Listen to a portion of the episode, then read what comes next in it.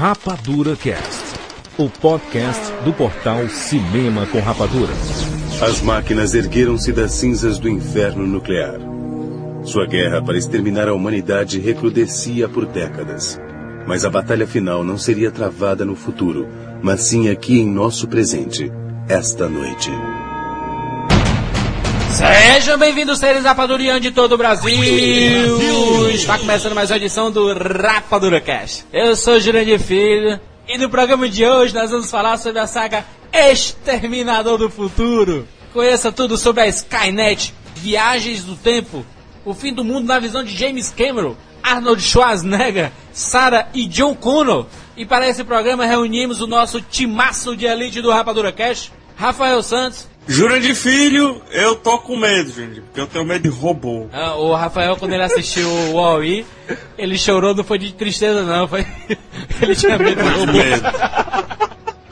Maurício Saldanha. Eu diria que o medo é falar a palavra ciborgue, porque lembra Van Damme. Nossa! Tchac Siqueira. Jurandir Filho, venha comigo se você quiser viver. Vale lembrar que essa primeira parte do nosso duplex mais um duplex para nossa coleção. Isso quer dizer que essa primeira parte é totalmente focada na saga Exterminador do Futuro, na trilogia Exterminador do Futuro, servindo de preparação para você assistir Exterminador do Futuro, A Salvação. Comentaremos nas, toda a saga nessa parte 1 e na parte 2 será totalmente focada no filme. A parte 2 já está aqui embaixo. Se você já assistiu Exterminador do Futuro 4, escute a parte 2 também. Se você não assistiu, escute apenas a parte 1 para se preparar para esse turbilhão de emoções em Exterminador do Futuro 4. Combinado? Fechado. Onde Júnior armário esse borgue correndo, armário do céu de outono. Já voltamos.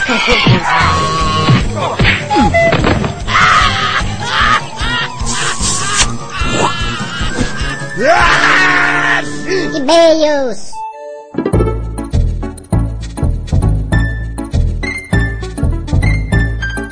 E-mails! Vamos lá, Maurício. Maurício, para de falar mal dos outros, Maurício. E aí, Jurandir, Jurandir, fiquei sabendo que me tiraste dos e-mails, Jurandir. Que é isso, mano? Mas falam que nem o salsicha.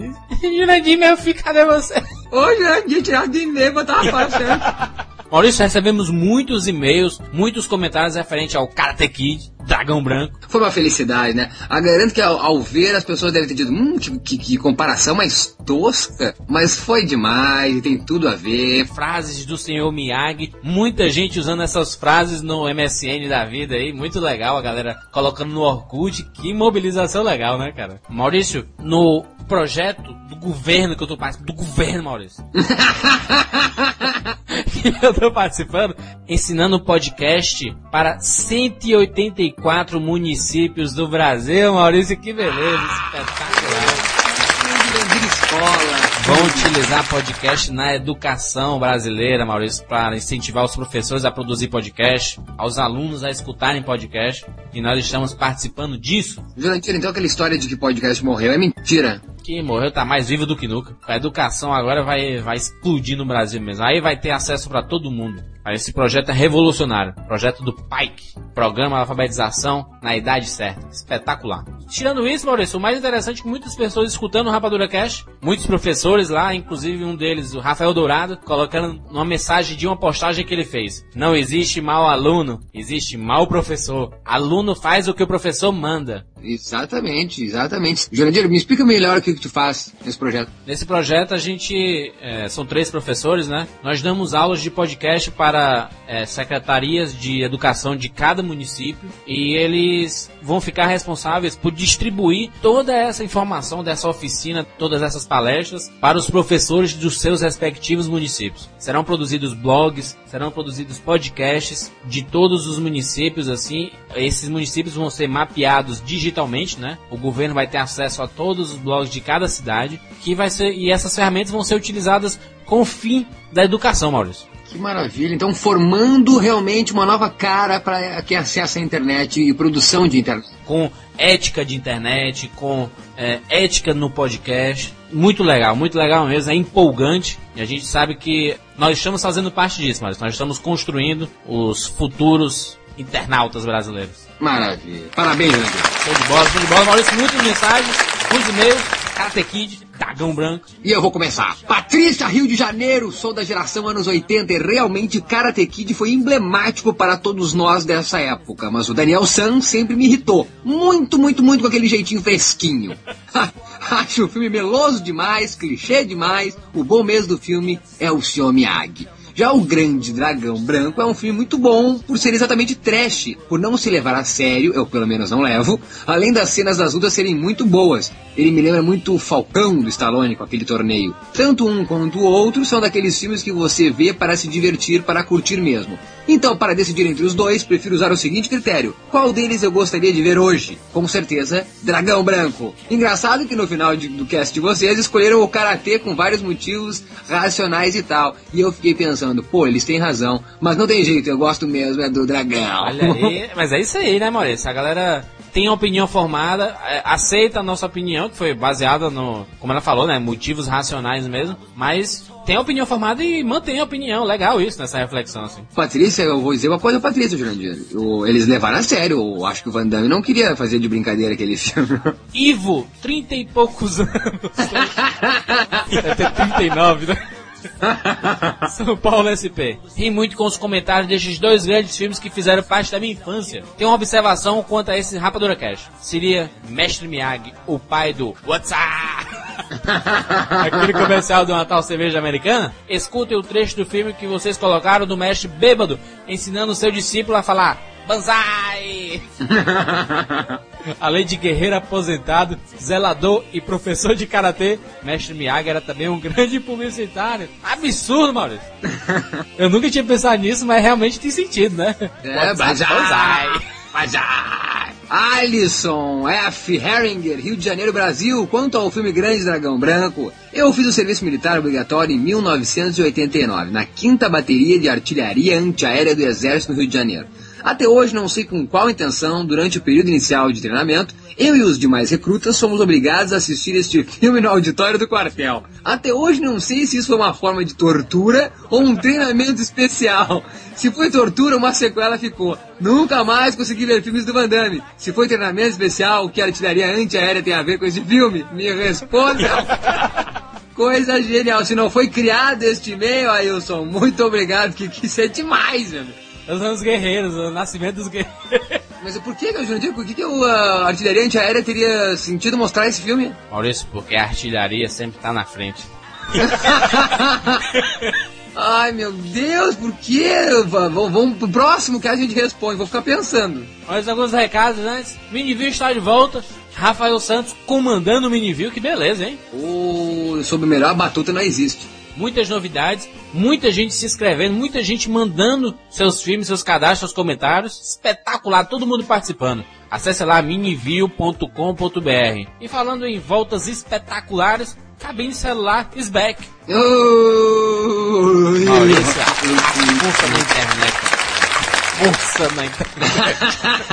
Porra de hemorroida. Ô, Jurandir, incrível a mobilização. Agradeço todo mundo. Visitantes do Rapadura Cast, visitantes somente do portal, que não visitam o Rapadura Cast, que eu acho impossível. Pessoas que nem visitam nenhum, que eu acho impossível, que só visitam Twitter e lá por isso viu na mensagem do Twitter e retweetou. Muito obrigado, Jurandir. E eu voltei porque realmente muita gente uh, mencionou o, o, o cabine celular como um guia deles para sabe, para se orientar mesmo, vejo ou não vejo. Então é por isso que eu voltei por vocês e vamos lá, vamos lutar para que venha patrocínio. Ô Jurandir, é difícil, Jurandir. Eu vou, eu passo a semana inteira no cinema, Jurandir. Vai, vai virar projecionista, Maurício.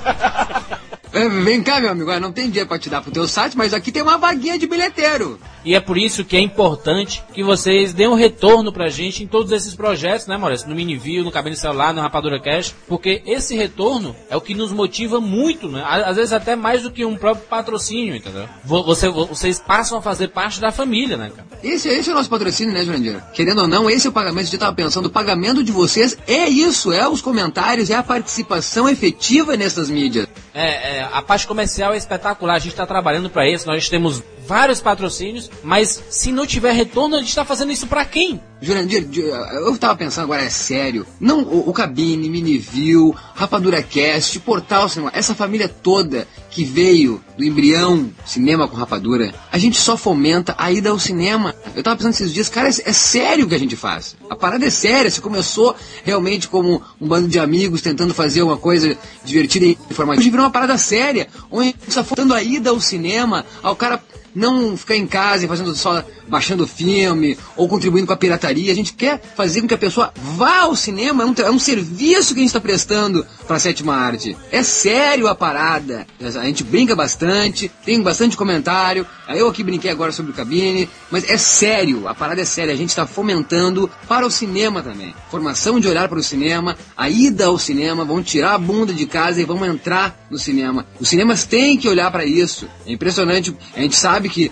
como o nosso quadro que a gente tinha, que é o Fui ao Cinema, quanto a gente tinha de respaldo dos, dos gerentes de cinema, onde eles acessam. Eles sabem disso, os cinemas todos têm ciência do cinema com rapadura e dos seus, das suas vertentes, e eles sabem que a gente fomenta a ida ao cinema. Então vocês, ouvintes, eu só peço isso, que tenha carinho nessas palavras que eu estou dizendo aqui, que a gente está falando, a gente fomenta ir ao cinema. E contando com isso também, Maurício, que a, além da ida ao cinema, a gente mobiliza também uma, uma discussão sobre cinema, né? Que não é só aquilo, você viu o filme e vai embora, né? Tem muito mais além daquilo, você pode aprender muito mais com isso, né? Algumas pessoas não conseguem perceber determinados detalhes. E esses projetos servem para isso, né? Jurandir, tanto quanto no Rapadura Cast, quanto participações nossas e da nossa equipe em outros podcasts, sempre vem gente comentando, seja nesses podcasts que a gente participa, ou no Rapadura Cast, eh, não só de, de uh, pessoal, de como a gente ajuda na vida pessoal, então o cinema trazendo essa beleza, né, na vida pessoal das pessoas,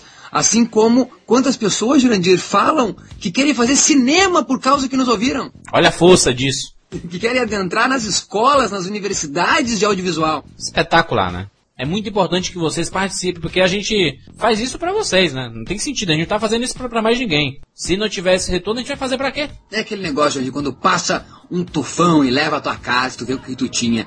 Então não deixemos, nunca vai acabar. Se depender de nós, nós vamos fazer só nós mesmos. Nunca vai acabar o Rapadura Cast, o Rapadura e suas vertentes, nunca vai acabar. Mas o que pode acontecer é nós fazer entre nós, e vai ser um prazer. Porém, daí vocês vão ver, olha só que a gente perdeu, cara, vamos lá. Então, como nunca vai acabar, vocês nunca vão poder ter essa, esse pensamento de olha só que a gente perdeu. Então vamos participar, vamos participar. Nós estamos em família. Todo mundo junto. Maurício, Exterminador do Futuro, vamos lá. Reparem, o meu áudio está muito ruim nessa primeira parte. Na parte 2 já está ok. Essa parte 1 um está meio derrubado, meio, meio fraco, meio pra baixo. Aí os técnicos, se vocês ouvirem os helicópteros, são os técnicos que foram na casa do Jurandir arrumar. Mas o papo tá espetacular. Participe, comente, isso tudo é pra vocês. Vamos pra onde, Maurício? Bem-vindos ao mundo espetacular do cinema!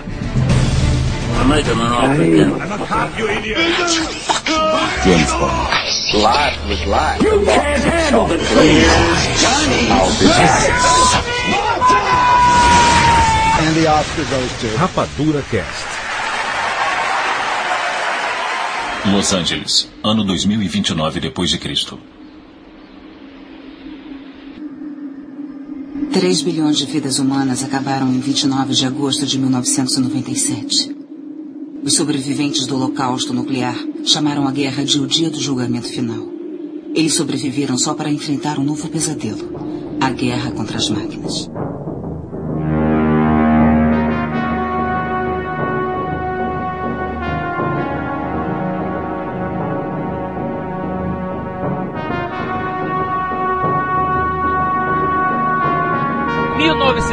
1984. 1974, um dos maiores romances de ficção científica de todos os tempos. Siqueira, não, Siqueira, a pergunta que eu te faço. Eu tinha 5 aninhos em 84, não sabia muita coisa, tu já tinha uns 80 anos, Siqueira.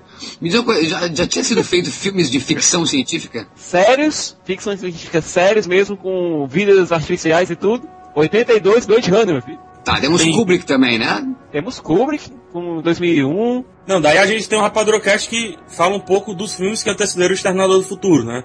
Tipo Metrópolis, né, Mal? A gente falou lá do Metrópolis. Mal tava lá no Iraque, nesse Rapadurocast. Rapadurocast 80, hein? Qual é, Jurandir? 83. 83, olha aí, ó, porque em 84 estreava Exterminador do Futuro e o Icast 83 a gente já fazia o Entendeu? Terrível Mas simetria, só... rapaz. Terrível simetria. Pra você ver, né, a coincidência do mundo. Perguntou o que tinha antes, né? Acho que que a gente compare com o Exterminado do Futuro, será que, que a gente possa comparar viagem no tempo, ação, esse... robôs, fim do mundo. Essa, essa, coisa mais frenética, assim, porque Blade Runner é algo mais calmo, mais. Vamos analisar. Metrópolis nem se fala, pelo amor de Deus, vamos dormir juntos, né? Será que.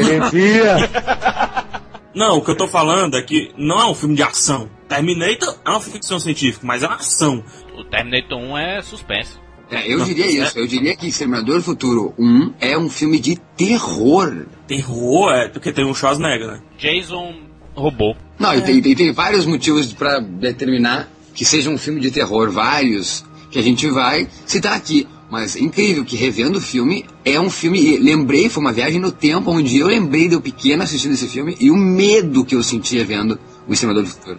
É um slasher movie, cara. É um slasher ah, movie. Não é por nada, não. A gente tem um Schwarzenegger que é o slasher perfeito. Exatamente. Tem até a cena do posto, né? Já entrando um pouco no filme, a cena do posto lá que todo mundo olhando para trás, tipo, típica cena de terror, né, cara? É.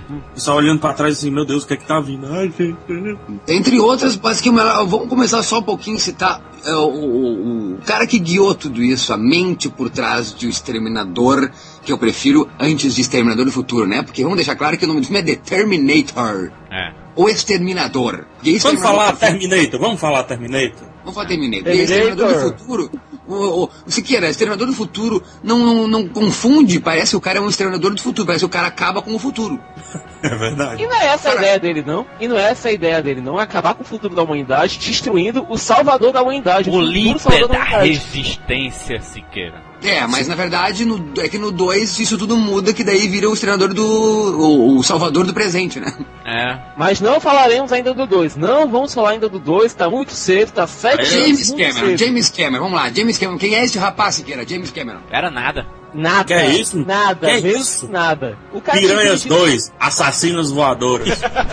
o cara tinha dirigido um curta de ficção científica chamado Xenogenesis e tinha dirigido aquele Piranhas Parte 2, Ameaça Voadora. Estrelando a gloriosa Tricia O'Neill. Mas só um pouquinho, tudo a ver com isso aí. Se nós decidimos aqui já no começo que Terminator é um, um slash movie, Piranha, Piranhas é o quê? James Cameron tinha 30 anos quando foi lançado Exterminador do Futuro 1. Mal ele sabia, né? Mal ele sabia que aí era o começo da vida dele no cinema, na indústria de Hollywood. Mas será que esse cara sabia que em 30 anos, de 84, 30 anos, em 97, mais quanto? Mais 13? Mais 7, mais 7. Mais 7. De 84 para 91, 7 anos. Não, de, de 84 para 97, Titanic. Ah. 13 anos. 13 anos. 13, 13 anos. Imagina se viesse um anãozinho e assim, meu amigo, você vai começar na indústria agora e daqui a 13 anos você vai ter o filme de maior faturamento na história do cinema. Mas ele, mas ele faz grandes filmes de 13 em 13 anos, né? Ó, Terminator 1 agora. Aí veio o Titanic 97, 2010, agora 2009, 2010 o Avatar, né? 13 em 13 anos. Não, é justamente isso que eu ia falar, Juros. O cara nasceu em 54, mas tem esse curta que eu considero tem um, dois, três, quatro, cinco, seis, sete filmes. A filmografia dele é sete filmes como diretor. E o cara é já ganhou três é Oscars. Ele é o Kubrick de Hollywood, então, Rafa? E, e, ele é altamente prepotente, né? Ele se acha, porque ele só fez sete filmes, mais do que muitos é, diretores fizeram 30. E ele já ganhou três Oscars. Rafael, ele pode. Ele pode. É o The King of the World, né, meu filho? Eu acho, acho que o, não, o Jurandir foi muito feliz em falar isso, que, que, que, que, o profeta, então, de 13 em 13 ele vem com um marco, é isso? Mas aí ele, ele, ele decide fazer External do Futuro uma história dele? Há muito tempo atrás, nessa mesma galáxia, existia um escritor chamado Alan Ellison. Não existe, não existe porque o cara ainda está vivo. Bom, esse Alan Ellison escreveu várias coisas, vários contos, incluindo o meu episódio favorito de Jornada das Estrelas, que é The City on the Edge of Forever. Pois é, Alguns anos depois, ele escreveu alguns episódios de uma série chamada Outer Limits, que é mais ou menos como Quinta Dimensão, esses seriados de ficção de uma história só, rapidinha e pronto. Contos, pequenos contos. Esses episódios se chamam Soldier e Demon with a Glass Hand. Soldado e o demônio com a mão de vidro. Que foram copiados, entre aspas, por James Cameron para fazer o Exterminador do Futuro. Não, não, como, não, não, não. Copiados não. Como diz o Jurandir, como é que é Jurandir? Chupados, né? mas, mas, o que, qual é que é? O que, que tem nesse episódio, né? né nesse, nesse conto, nessa coisa aí? Que não, que Maurício, pra tu ter ideia, tem um conto dele, do, do Hallison, certo? Que é I have no mouth and I must scream, né? Nesse episódio, existe um sistema chamado Skynet. Hum.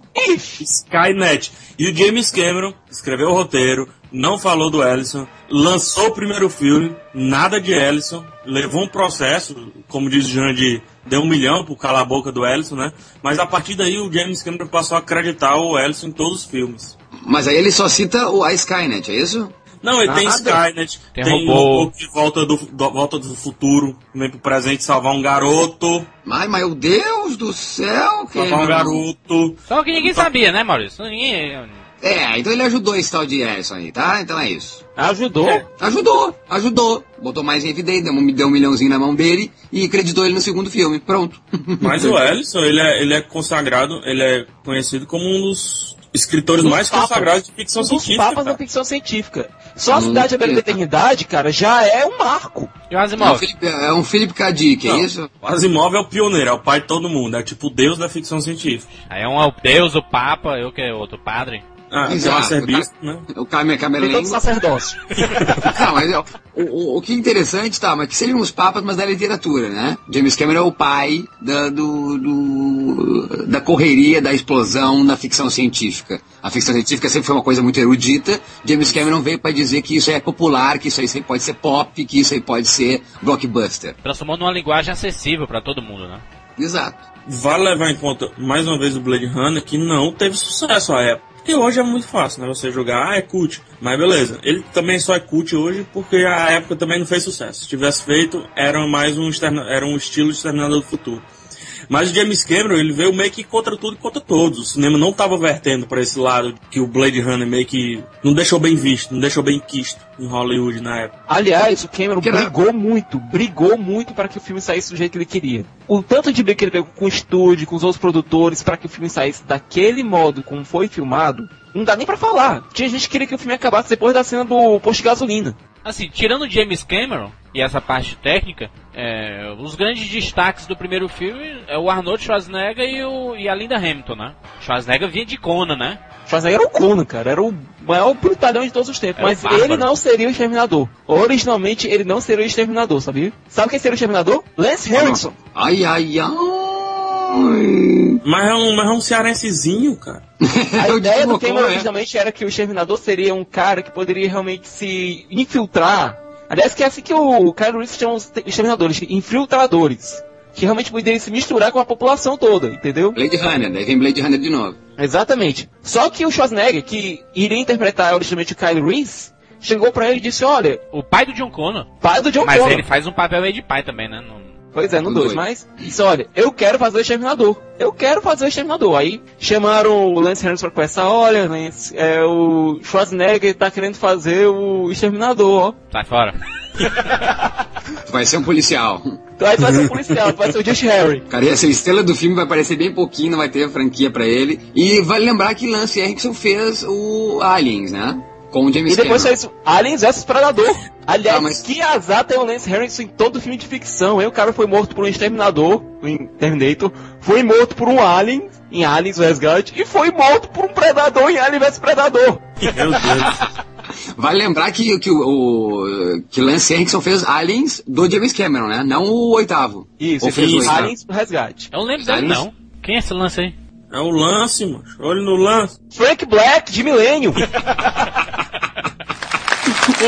Lança. É... O Jurandir falou que tinha Arnold Schwarzenegger e Linda Hamilton conhecido. Linda Hamilton era conhecida na época, Maurício. Ela já tinha feito alguma coisa. Era isso que eu queria saber também. Se essa mulher tinha feito alguma coisa sequer. Colheita Maldita, olha só. E que foi no mesmo ano de Exterminador, aliás. Então ela não, ela era desconhecida, cara. Aí a prova de que é terror. Ela já tinha feito então esse terror e o James Cameron disse: Eu quero fazer um terror. Blade Runner é muito uhum. ficção. Eu quero fazer um filme de terror. Engraçado é que no mesmo ano uh, estreou Um Tiro da Pesada que meio que fez também essa coisa do, do, do pop, né? Porque não trouxe o popzão pro cinema policial, o gênero policial pop. E não sei se, se tem alguma coisa a ver, se eu tô sendo muito infeliz aqui, mas James Cameron pode ter visto depois o resultado de um Terminator pesado e ter pensado, puta, eu podia ter feito um filme mais pop, eu fiz um filme meio que de gueto. Porque acaba que Terminator 1 é meio de gueto, não? Ficou meio sendo um cult mesmo do... É um filme meio... é, é... é barato, muito barato, e é um terrorzão, e é um terror, então fica, é um, fica é. nesse gênero. Fica nesse gênero terror, não é um filme popular, não é um filme. É um filme sujo, né, Mal? Assim, ele tem a, tem a fotografia bem suja, né? O filme. Escuro, escuro pra caralho. E... É o Adam Greenberg, o diretor de fotografia. Já contrasta com o 2, que é bem claro. Até nas cenas mais na noite, o filme é bem claro, o 2. Não, o 2 é Guns O 2 é outra coisa, não, mas vamos começar, vamos botar play nesse filme, vamos botar play e começar com esse filme. The Terminator, 1984. Vai se querer, história do Terminator. Terminator, o Exterminador do Futuro. O filme mostra o T-101, o Exterminador, um androide assassino, vindo do futuro para assassinar a Sarah Connor, que é uma jovem comunzinha, garçonetezinha, de bem com a vida, com a vida amorosa toda arrebentada. Por que ele quer matar essa mulher? Porque essa mulher vai ser a mãe de John Connor, o homem que vai liderar a resistência humana contra o exército das máquinas, após elas se rebelarem e conquistarem o mundo. Para salvar a Sarah veio Kyle Reese, um soldado que serve sob o comando do John para salvar a mãe dele e fazer com que ele consiga existir. Ah, é um grande amigo do John, na verdade. Comandado por ele mesmo, Ô, meu filho, vai pro passado que eu quero nascer. Eu acho o começo do filme é genial, que mostra que esse cara saca e pensa em tudo. Que começa o filme, é, um plano fechado, numa máquina, né, no, que é um caminhão de lixo que a gente vai ver, mas começa naquela máquina que tu não sabe o que, que é e vai descendo é um caminhão de lixo. Na verdade, come, começa com o mundo, com o fim do mundo, né? É, exatamente. É isso que eu ia falar. Já começa na guerra originada pela Skynet, com, né? Começa no futuro, na verdade, né? Começa, é, começa lá... com um framezinho da guerra. Um framezinho, um quadrado é, só. É muito pouco, é muito pouco. Lá em 2029, já que até os crânios, mano. Ano clássico, viu? 2029. 2029. Aparece em todos os filmes da série. É, que eu, eu acho isso diferencial. Começar com, com, com foco. Ele trabalha com máquinas, então ele já foca na máquina. E por que não esse, esse mero caminhão de lixo no futuro vai ser um, sabe, a nossa ameaça, sabe? Acho que genial essa sacada de mostrar ali, então, um simples, uma imagem que remete então, a esse começo, que já mostra as máquinas do futuro, daí já mostra essa máquina presente, aonde na verdade é um mero caminhão de lixo Vale lembrar também que a, que a trilha, já, no começo a gente falou aqui, já tem a trilha do Brad Fiedel, que tem aqueles sintetizadores muito anos 80, que lembra Jean-Michel Jarre, né? Põe aí, Jurandir, depois o, o Jean-Michel Jarre vai falar. E, e, mal, falando em trilha, já no, no letreiro do filme, né, Terminator, já começa aquele... Clássico demais, né? Mas bem baixinho, sabe? Você, só pra quem hoje, né, que você vai reparar, poxa, cara, a trilha. E começa Isso o filme. Aí, é o John Williams, né? Isso aí, ele fez o que conseguiu o John Williams e conseguiu o Alan Silvestre. Ele fez um marco na trilha sonora. Mas só fez isso, né, também? Mas foi, mas fez, né? mas fez. Vale lembrar também que aparece um letreiro dizendo Los Angeles, 1984. adorei, adorei, adorei, adorei. Nova York, 1945. Daí eis que surge, meu Deus do céu, aqueles efeitos, né, de, de, aqueles, aqueles efeitos de... Raiozinho, raiozinho. Que eu vou te dizer que o De Volta Futuro depois chupou isso aí, né, para fazer o, os efeitos do DeLorean. Eu acho que o, o Cinema do Futuro fez ser possível o Zemex e aquele grupo todo lá dizer assim, é possível fazer filme de viagem no tempo, olha aí, ó. E mais pop, tá aí os efeitos, ó. Coloca raio, né? Coloca raio, né? Tem a, tudo, tudo a ver, raio. Os Mas por que raio? Né? Porque raios, tem raios. Não, e meu Deus do céu, eis que surge esse homem então, Schwarzenegger em posição quase fetal, agachado. Peladão. Cabelo ainda, né? Cabelinho playboy, parecia um playboyzinho, cabelinho bem... Cabelinho Van Damme. Cabelinho Van Damme é, é cabelinho Van Damme só é o antigo cabelinho Van Damme então, né? Não o cabelinho Van Damme agora, porque depois todo mundo adotou uma coisa meio Schwarzenegger Exterminador 2. E ele, e ele, ele aparece e vai de encontro à cidade, ele tá meio que num topo de uma colina, né? um badaço peladão e de costas e aparece aquela cidade inteira. Achei demais aquela tomada, tipo, aí o presente ainda existindo, sabe? Que ele deve vir do futuro tudo destruído. E ele aparece vendo a cidade, então, ainda existindo na humanidade. O que aparece é o Bill Paxton, meu Deus do céu, aquele cabelo verde punk que é aquilo, meu Deus do céu. o chaveirinho do James Cameron, ele é o chaveirinho da sorte do James Cameron. Cabelo azul, né, cara? Ah, é, e vale lembrar que o Paxton tá, tá no Aliens Resgate? Tá no Aliens do Resgate, ele faz um soldado lá, ele tá no Titanic, ele tá no True Lies. Tá no Segredo do Abismo? Se eu não me engano, tá, mas eu sei que ele não tá no 2. Não tá no Terminator 2. Até porque o personagem dele morre no 1, né? Ah, meu Deus do céu, morre ali. E aí, que, meu Deus do céu, ele mata o Punk, ele ma... e já chega tirando o coração. Caraca, coração. Que, que violência, né, meu irmão? E é interessante que ele tá peladão, né, pros punks, aí tem um, um mais lourinho, assim, mais jeitosinho. Ele olha assim pra baixo. Mas já mostra a, a, a diferença do, do naipe do robô dele, né? Que é o aprendizado e tudo que os humanos fazem, se movimentam, falam, é quando o cara fala babaca, ele. Babaca. E ele já diz, e ele já diz, né? Eu quero a sua roupa. O, o Schwarzenegger com grandes falas, né, nesse filme, tipo 20, 17. 17. Olha aí. Fala 17 17 vezes. Quero, só quero ratificar que lá no começo, o Rafa também comentou que isso é um filme, o Jurandir também acho que comentou que era o perfeito Sicas também, todo mundo foi consenso de que é um filme de um slasher, né? É, é o perfeito. Isso. O cara chega e já mata, pega o cara pelo coração. E que mata isso, mesmo, cara? Viu, mal? A gente não viu nem, nem Jason faz isso, ninguém faz isso, nem Fred Krueger faz isso. É pra meter Olha isso. terror, eu fiquei apavorado quando criança vendo esse filme. Os anos 80, esse começo dos anos 80, a cultura punk era bastante presente, não era você que viveu esse tempo, você sabe, né? Sim, sim. Chamando de velho, mas tudo bem. O que é que o Schwarzenegger faz? A primeira coisa, que é- a primeira coisa que o Tencent faz quando chega, ele mata os punks. A gente tem o Exterminador destruindo a cultura dos anos 80. A gente vai, falar isso mais pra frente, mas A história, né? faz, A história da sociedade, né? Exatamente. Os punks. Panga, Ele podridão. destrói o punk. Tem uma cena que ele esmaga lá um caminhãozinho de brinquedo que é idêntico ao Optimus Prime. Ele destrói aquela visão de robôs que a gente tinha até aquela agora, que é aquele robô vivo, que é aquele robô gente boa.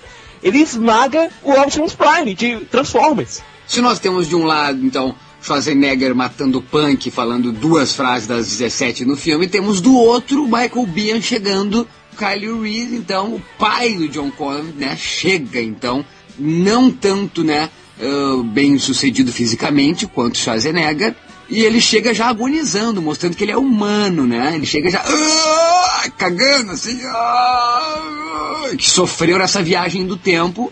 Mas enfim, cadê a Sarah Connor? Cadê Linda Hamilton? Tudo se clareia e ela vem com a vespinha dela que parece um micro-ondas Exatamente. uma musiquinha mais tranquila, e ela indo trabalhar assim, a gente descobre que a mãe de John Connor, do, do líder da resistência contra as máquinas, é uma garçonete vendendo e meio Garçonete. atrapalhada, né? Atrapalhada, Entrega os tá... pedidos errados, o Pivete lá É. jogando sorvete lá no- na roupa dela. que muita gente assistiu primeiro o Exterminador do Futuro 2 do que o primeiro. Até porque o, o 2 foi o mais, é o mais popular, é o mais. É o, mais, é o que mais passou na televisão, assim, a- O dois Por- passava na Globo e um passava no cinema em casa do SBT. por assim dizer, né? Era o, era o mais popular.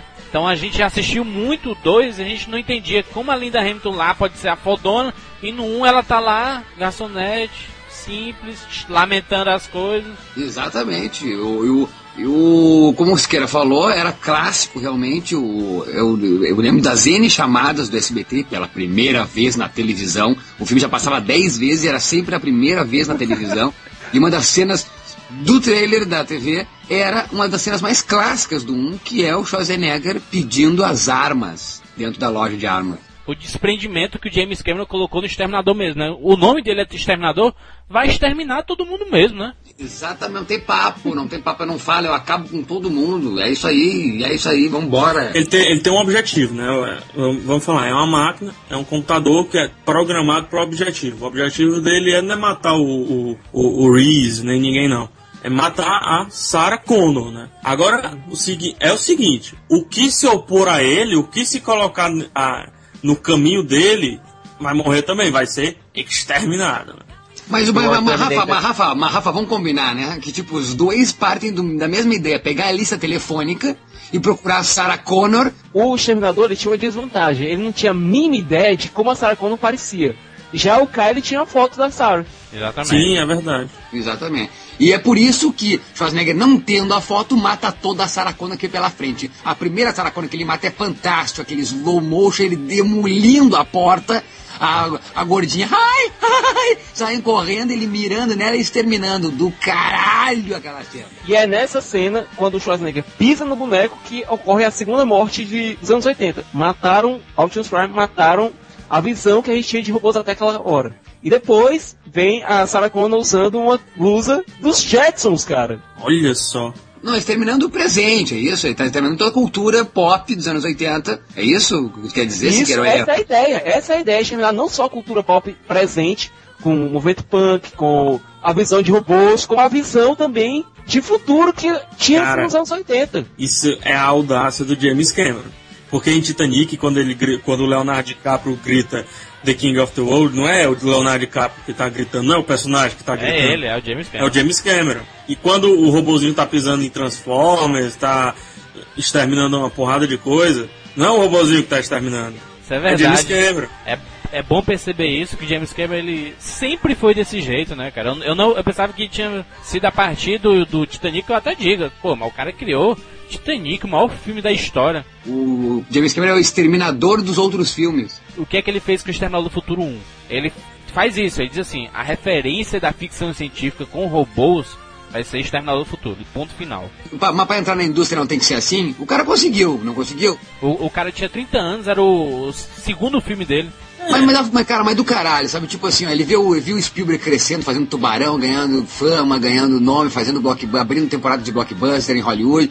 E ele chegou e disse, tá, é o seguinte, ó, vou demorar pra fazer meu filme, mas quando eu fizer, querido, não vai ter pra ninguém. Eu não sou, não sou do clubinho Scorsese, Coppola, Spielberg, mas tenho, Tudo- também tenho, tenho meu jeito.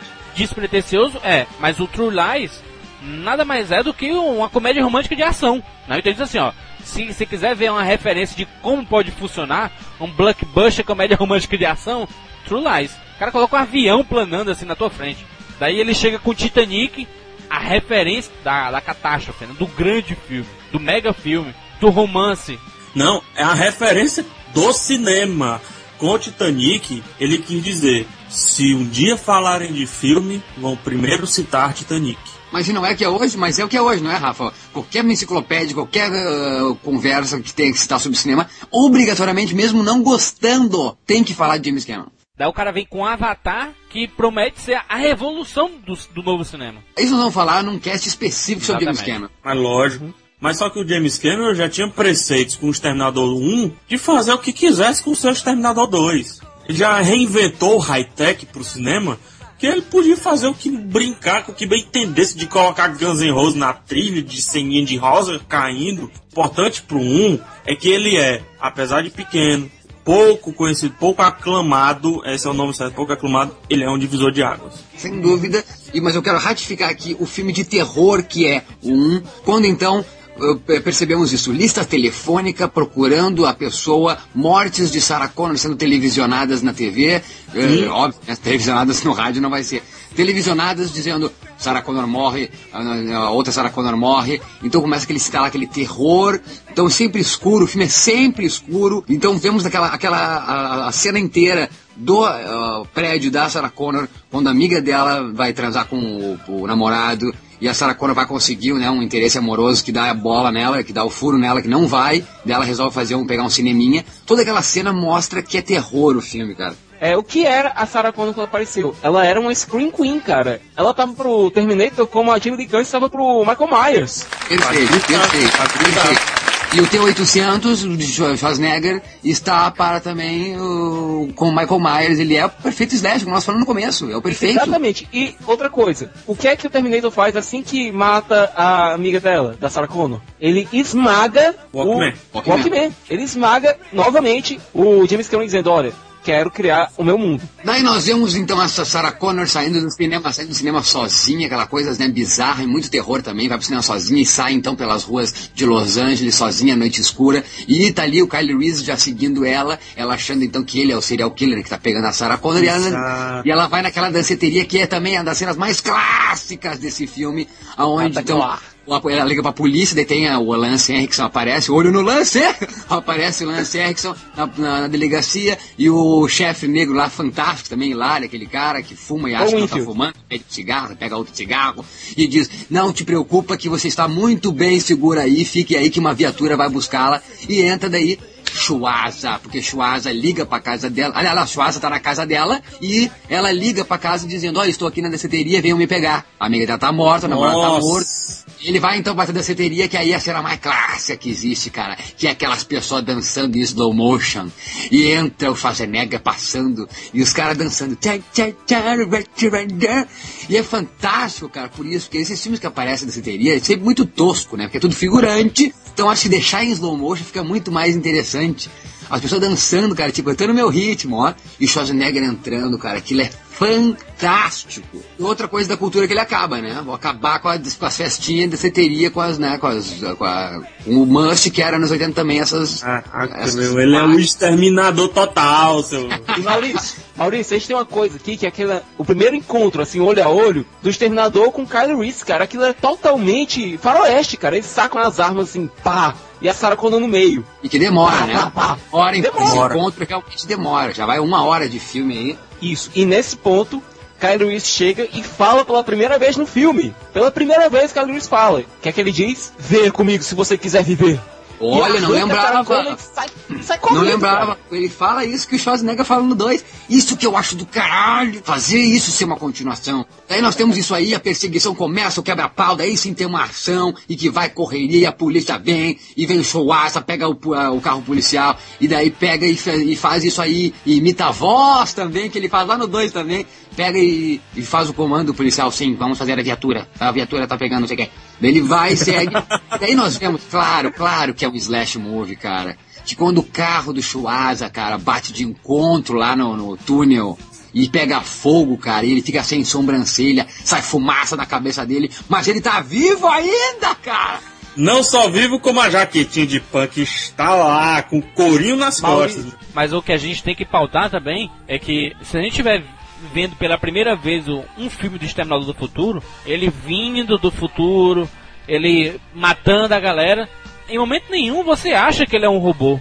Tudo bem, movimentos, tereréu, né? Movimentos assim, robô, meio mecânicos. Mas você, assim, pode ser um matador mesmo, né? Matador frio. Mas, Jurandir, a cena que a gente descobre que ele de fato é um androide é visceral. Que ele, tá, ele foi atingido no braço daí ele vai para um, um, depósito, sei lá o que, vai para um, um, local assim, coloca o braço em cima da mesa, né, e começa a arrancar bisturi, é, aqueles é. negócios de alargador, né. Sendo que a gente não tá vendo nada, a gente só tá escutando as vozes, gente. A gente não tá vendo. A câmera no rosto, câmera no bisturi. Câmera no rosto, bisturi, rosto, bisturi. Cara, quando a câmera desce, tá tudo aberto no braço do cara. Qual é a lição que o Steven Spielberg ensinou com o tubarão? Mostre o monstro aos poucos. Mostre o monstro aos poucos. E foi isso que o Cameron aplicou aqui, mostrando o Schwarzenegger com a couraça de humano e aos poucos indo tirando. Exatamente. Revelando aos poucos o monstro. É, e é aterrorizante, é aterrorizante. Essa cena que o Rafa cita aí muito bem, eu me senti agora vendo a cena, é aterrorizante pra época. Eu, sete anos de idade, vendo em vídeo esse filme, aterrorizante. Que é a cena também quando ele vai tirar o olho dele, né? enquanto a gente tem já tem esse personagem completo, quase completo, né, que é o T800, a gente vê um Kylie Reese confuso. A gente tá confuso quanto ao Kylie Reese porque o cara tá nervoso, o cara tá nervoso, o cara tá com medo, ele está com medo. Ele tá nervoso porque ele tá na frente da pessoa que vai gerar o líder da resistência. Não, não só, isso, Jurandir. Não só isso, Jurandir. Ele tá na frente da mulher porque ele se apaixonou, mesmo sem conhecer. Exatamente, exatamente, exatamente. E vale dizer que quando ele. É, tem uma hora que o, o exterminador atira assim pro carro. E ele protege a Sarah, ele joga ela no chão assim, coloca o corpo à frente, ela já, já dá aquela olhadinha assim.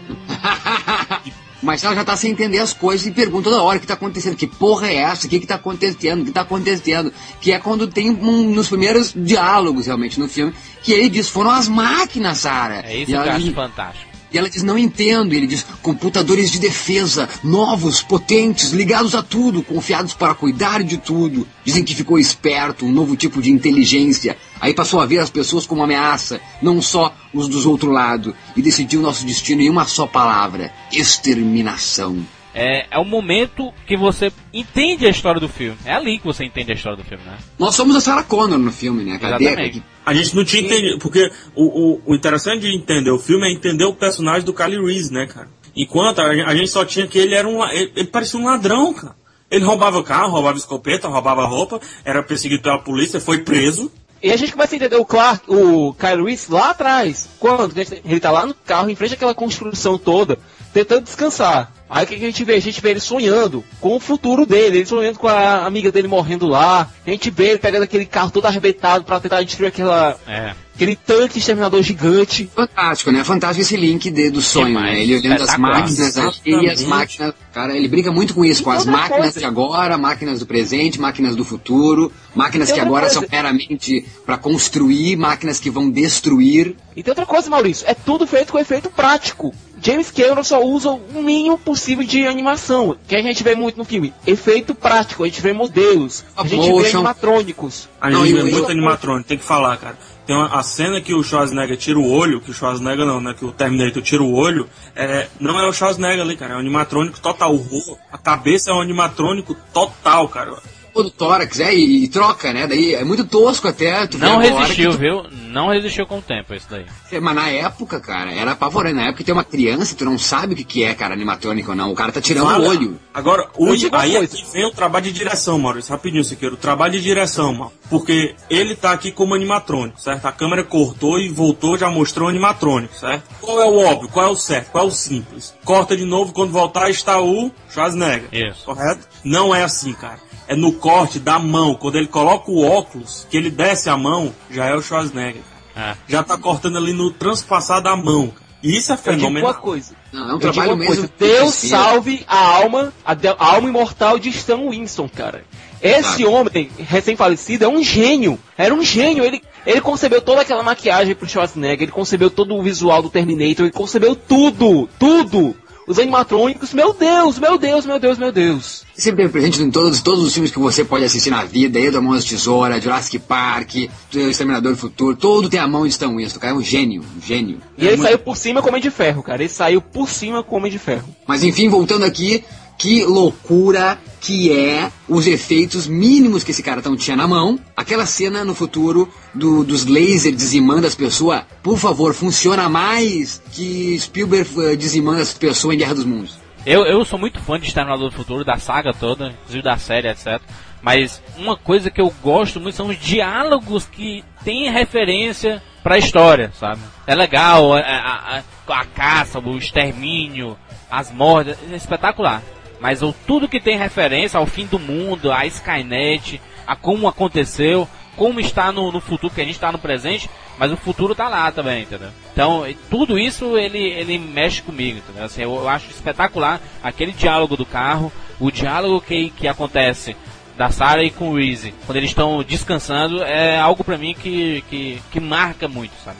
Aliás, Fred, dá pra fazer um paralelo bastante interessante entre esse diálogo do carro e o diálogo do Morfeu com o Neo lá em Matrix 1, quando eles explicam tudo. Tudo que é Matrix, como é que tá o mundo. Eu acho bastante interessante fazer esse paralelo que você vê que os Wachowski beberam muito de Exterminador 1. Porra. Beberam muito. É, não, mas não foi só eles, não. Matrix. Isso que tu falou, isso que tu gostou no 1 é importante para colocar os efeitos de lado. É nós poderíamos ter um filme tosco que era feito do começo ao fim. Tranquilo. Animatrônico, robozinho e tudo mais. Se não tivesse essa história, Rafael, o filme seria um filme B aí qualquer. Esses sentimentos psicológicos que o filme coloca na gente, de querer saber o que está acontecendo, como é que tá lá, por que que acontece, sabe? A gente já quer um 2 na metade do 1. Um. E o mais interessante, tem uma, a cena do... Sempre tem, né? Perseguição, sempre tem a cena da, da delegacia de polícia, né? É. Geralmente é muito rápida, porque o vilão chega, mata todos os policiais, mata todo mundo, pronto. A, a, última esperança, que era a força policial de fato, tá morta. Então daí pra frente te vira, né? Sobrevive. Mas a cena da delegacia é imprescindível para o sucesso do filme, porque são quase 10 minutos na delegacia. E comparar, compararia, Rafa, compararia somente uma cena que supera a esse filme de delegacia. Pontuasse perfeitamente que é praticamente todos os filmes de, de, de, de zumbi, o terror é assim, né? Quando morre polícia, deu. É você na cidade tá sem ninguém. É o famoso sobrevive, sobrevive, Exatamente. não importa mais como. Só tem um filme que supera isso, que é Batman, o Cavaleiro das Trevas.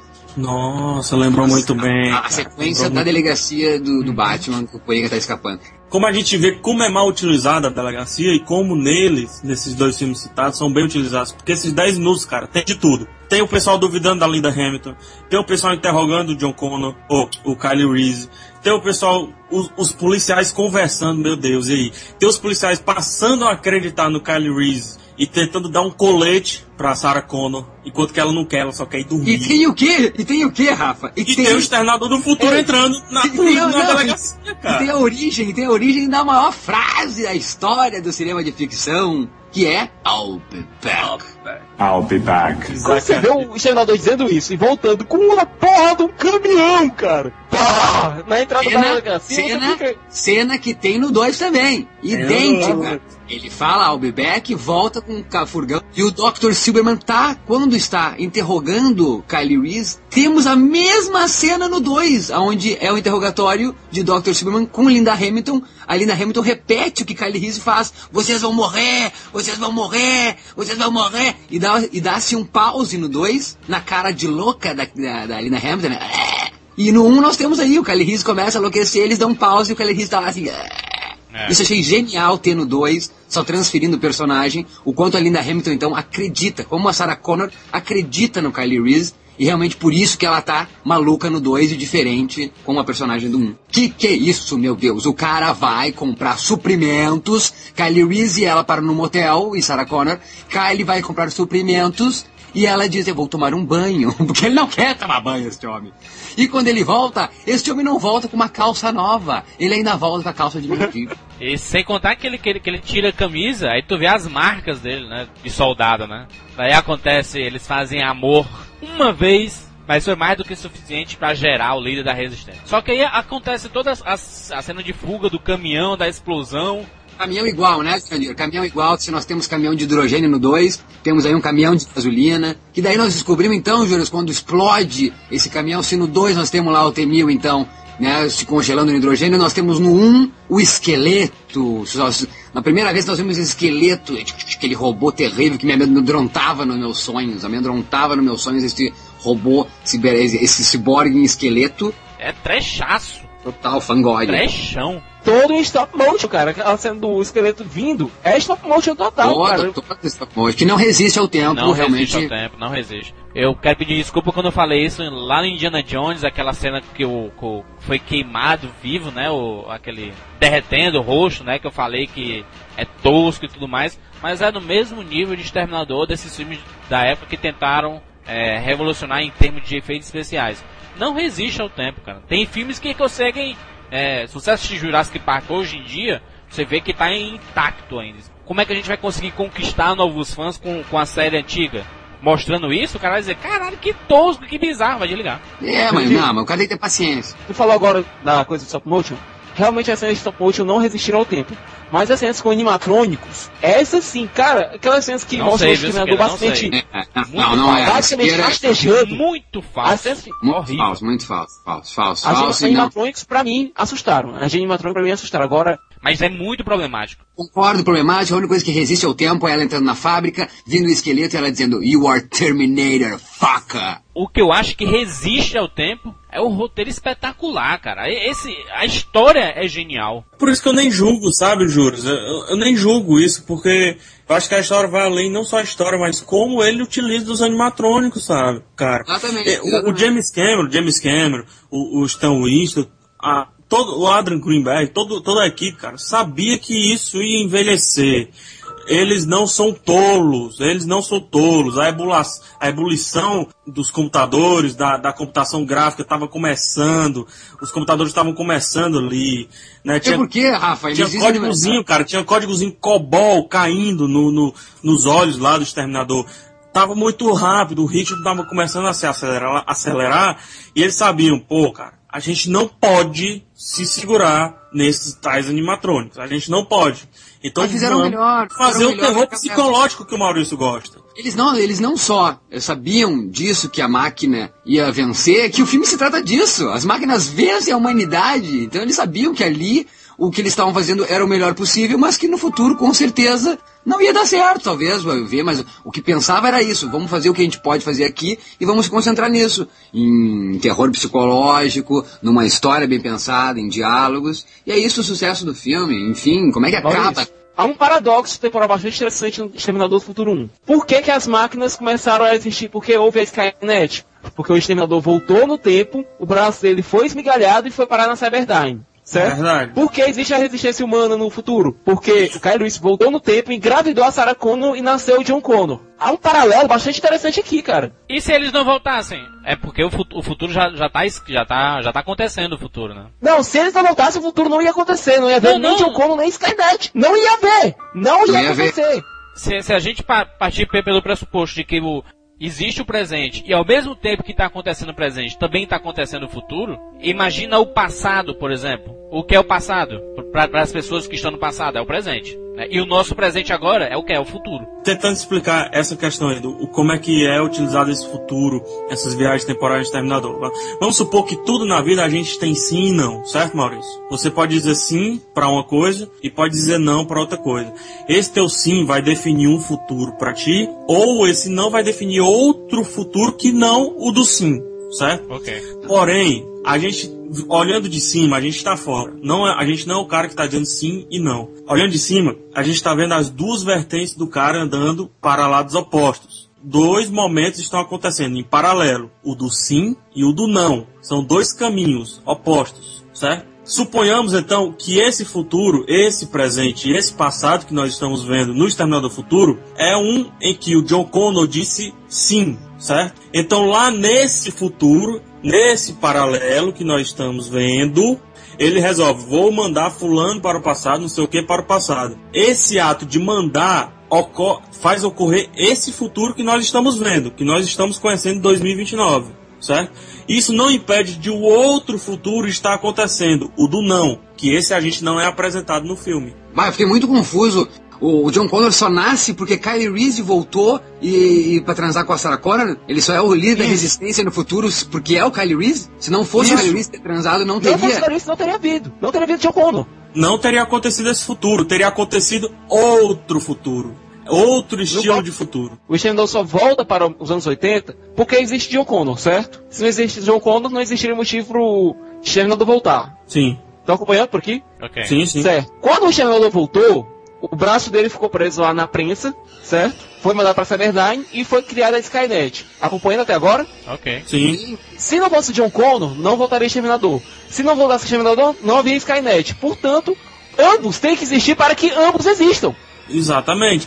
E outro, para confundir tudo agora. Agora é para confundir tudo. John Connor mandou o Kylie Reese para o passado, correto? Ok. Correto. Se o Kylie Reese não tivesse conseguido completar a missão dele, não tivesse fecundado a, a Linda Hamilton. Não haveria John Connor. A linha de tempo que eu acho que o James Cameron quis colocar nesse, no Exterminador, na série toda, ele pensou assim, o futuro já, já, já existe. Já então, está. independente do que acontecer, vai cair para aquele futuro. Mas nós podemos. Não, não, não, não, não, não, não. Isso tá pegando porque tu tá com três na cabeça. James Cameron pensou nisso. Temos, ainda concordo contigo. o não, não, futuro- mas o primeiro já futuro- mostra o fim do mundo lá e tudo.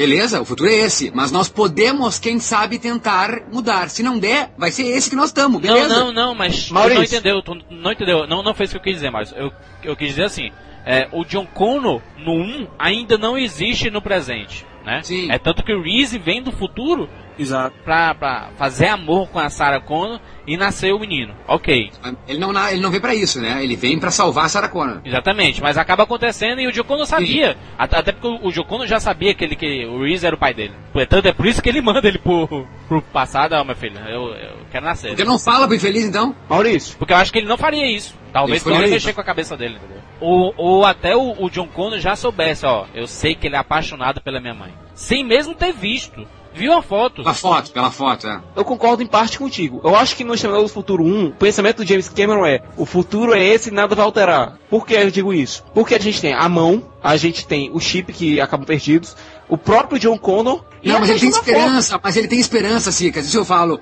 Ele ainda fala de esperança. Tanto que nós vamos agora pro 2 e vamos ver que é um filme redentor de Aí é que paz. tá, aí é que tá, tem um espaço de- entre sete anos que o James Cameron pode ter mudado de ideia, ele pode ter tido experiências novas que mudaram a visão dele, que mudaram o entendimento dele em relação a isso. Agora, para o James Cameron, que existia lá no, em 82, 83... Ninguém volta pro passado para não modificar nada. O cara é. mandou o cara pro passado para tentar modificar o futuro. Para tentar modificar, mas é mas o, não modificou futuro, nada. O mas futuro modificou não nada. se modifica, Maurício. É, é, isso, o James Cameron, ele sempre colocou isso. Os personagens acreditam que podem alterar o futuro.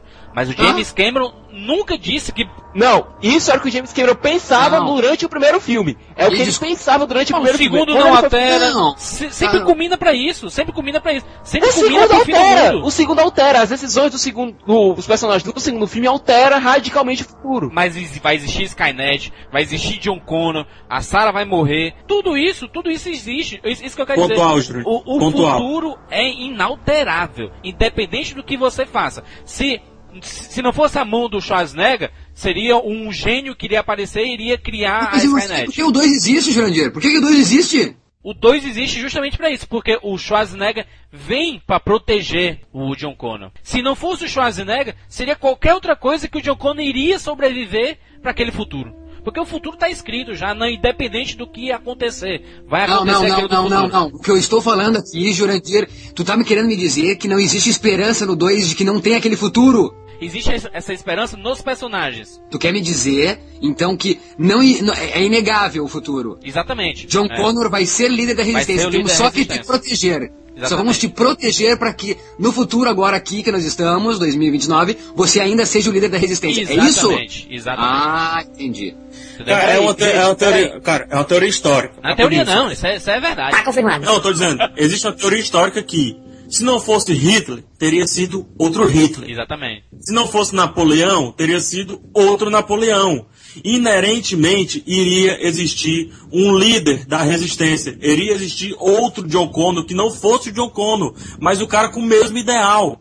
Se ah, não fosse o Che Guevara, iria existir um Che Guevara. Se não fosse, eu acho que eu tô entendendo. Se não fosse Rapadura Cast, seria outro Rapadura Cast. Outro podcast, cara. Outro podcast sobre cinema. Mas iria ter um podcast sobre cinema. Alguém se lembra aqui no final do 2? Quando o Schwarzenegger, quando o T-800 está lutando contra o T-1000, uma luta corporal lá na fundição? Ok. Sim. Tem um determinado ponto onde o Schwarzenegger perde o braço, não tem? Que fica Sim. preso em uma prensa de novo, não é? Pois já. É. O que a gente vê no final do filme? o Schwarzenegger se joga lá na caldeira escaldante e derrete, não é? Okay. Fazendo um sinalzinho positivo. Sobrou o braço dele, o braço dele, e aí? Sobrou o braço dele. Ninguém se lembra da porra do braço. Por isso que eu digo que independente de tudo, de todos os esforços, tudo isso vai culminar pro nascimento da Skynet, pra destruição do planeta Terra, e isso tudo, isso. Não, Por quê? Porque esqueceram a porra do braço do Schwarzenegger lá. Não, esqueceram a porra do braço.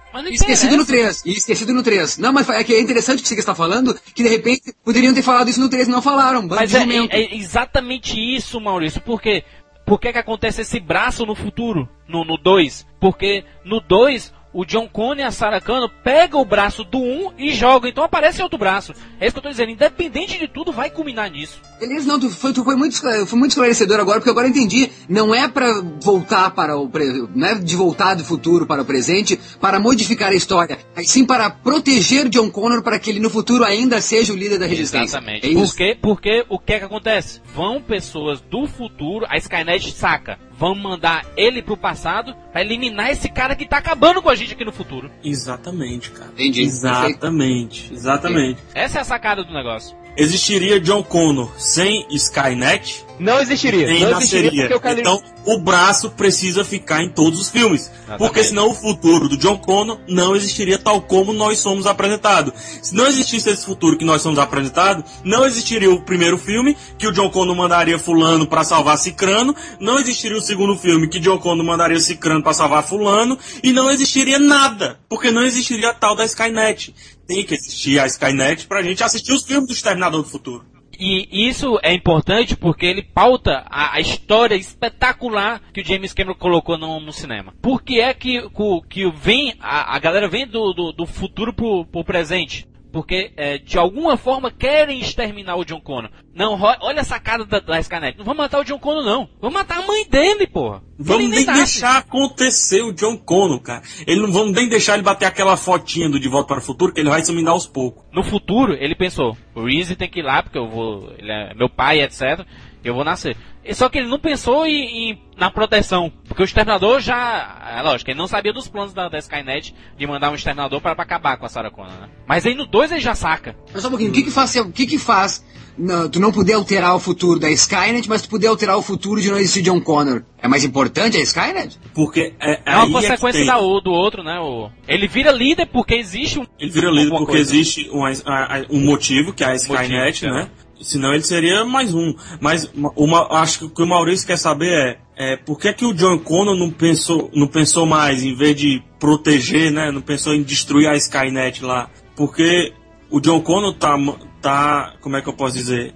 Ele tá um pouco atrasado dos, em relação aos planos da Skynet. Exatamente. Tanto que quem chega primeiro no primeiro filme É o T-800, que é mandado pela Skynet. Exatamente. Então o Joe Connor, depois que viu a merda, oh meu Deus do céu, vi merda. Aí é que manda pro passado. No segundo, é a mesma coisa. Então, É que, na pouca- verdade, é que, na verdade, no 2, eles decidem em comunhão a, a- a destruir toda a Cyberdyne e tudo mais, o chip do 1. Isso, isso. Quem, quem decide é a Sarah Connor, que sai é, raivosa Sim, destruir o Tudo cara. em vão, mas tudo em vão porque sobrou o braço do, do Schwarzenegger e provavelmente é isso aí da, da ideia de que por isso que continuou.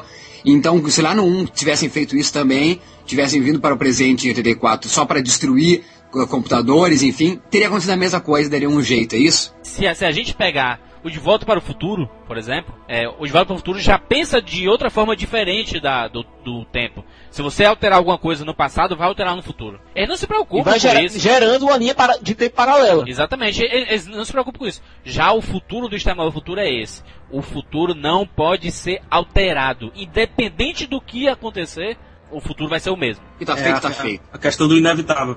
Vamos pensar que o filme é o que a gente está vendo. Existe um universo. Várias coisas estão acontecendo. Quem garante que em 1980, estou falando do universo do filme, eu estou dentro do filme, certo? Estou vivendo o filme.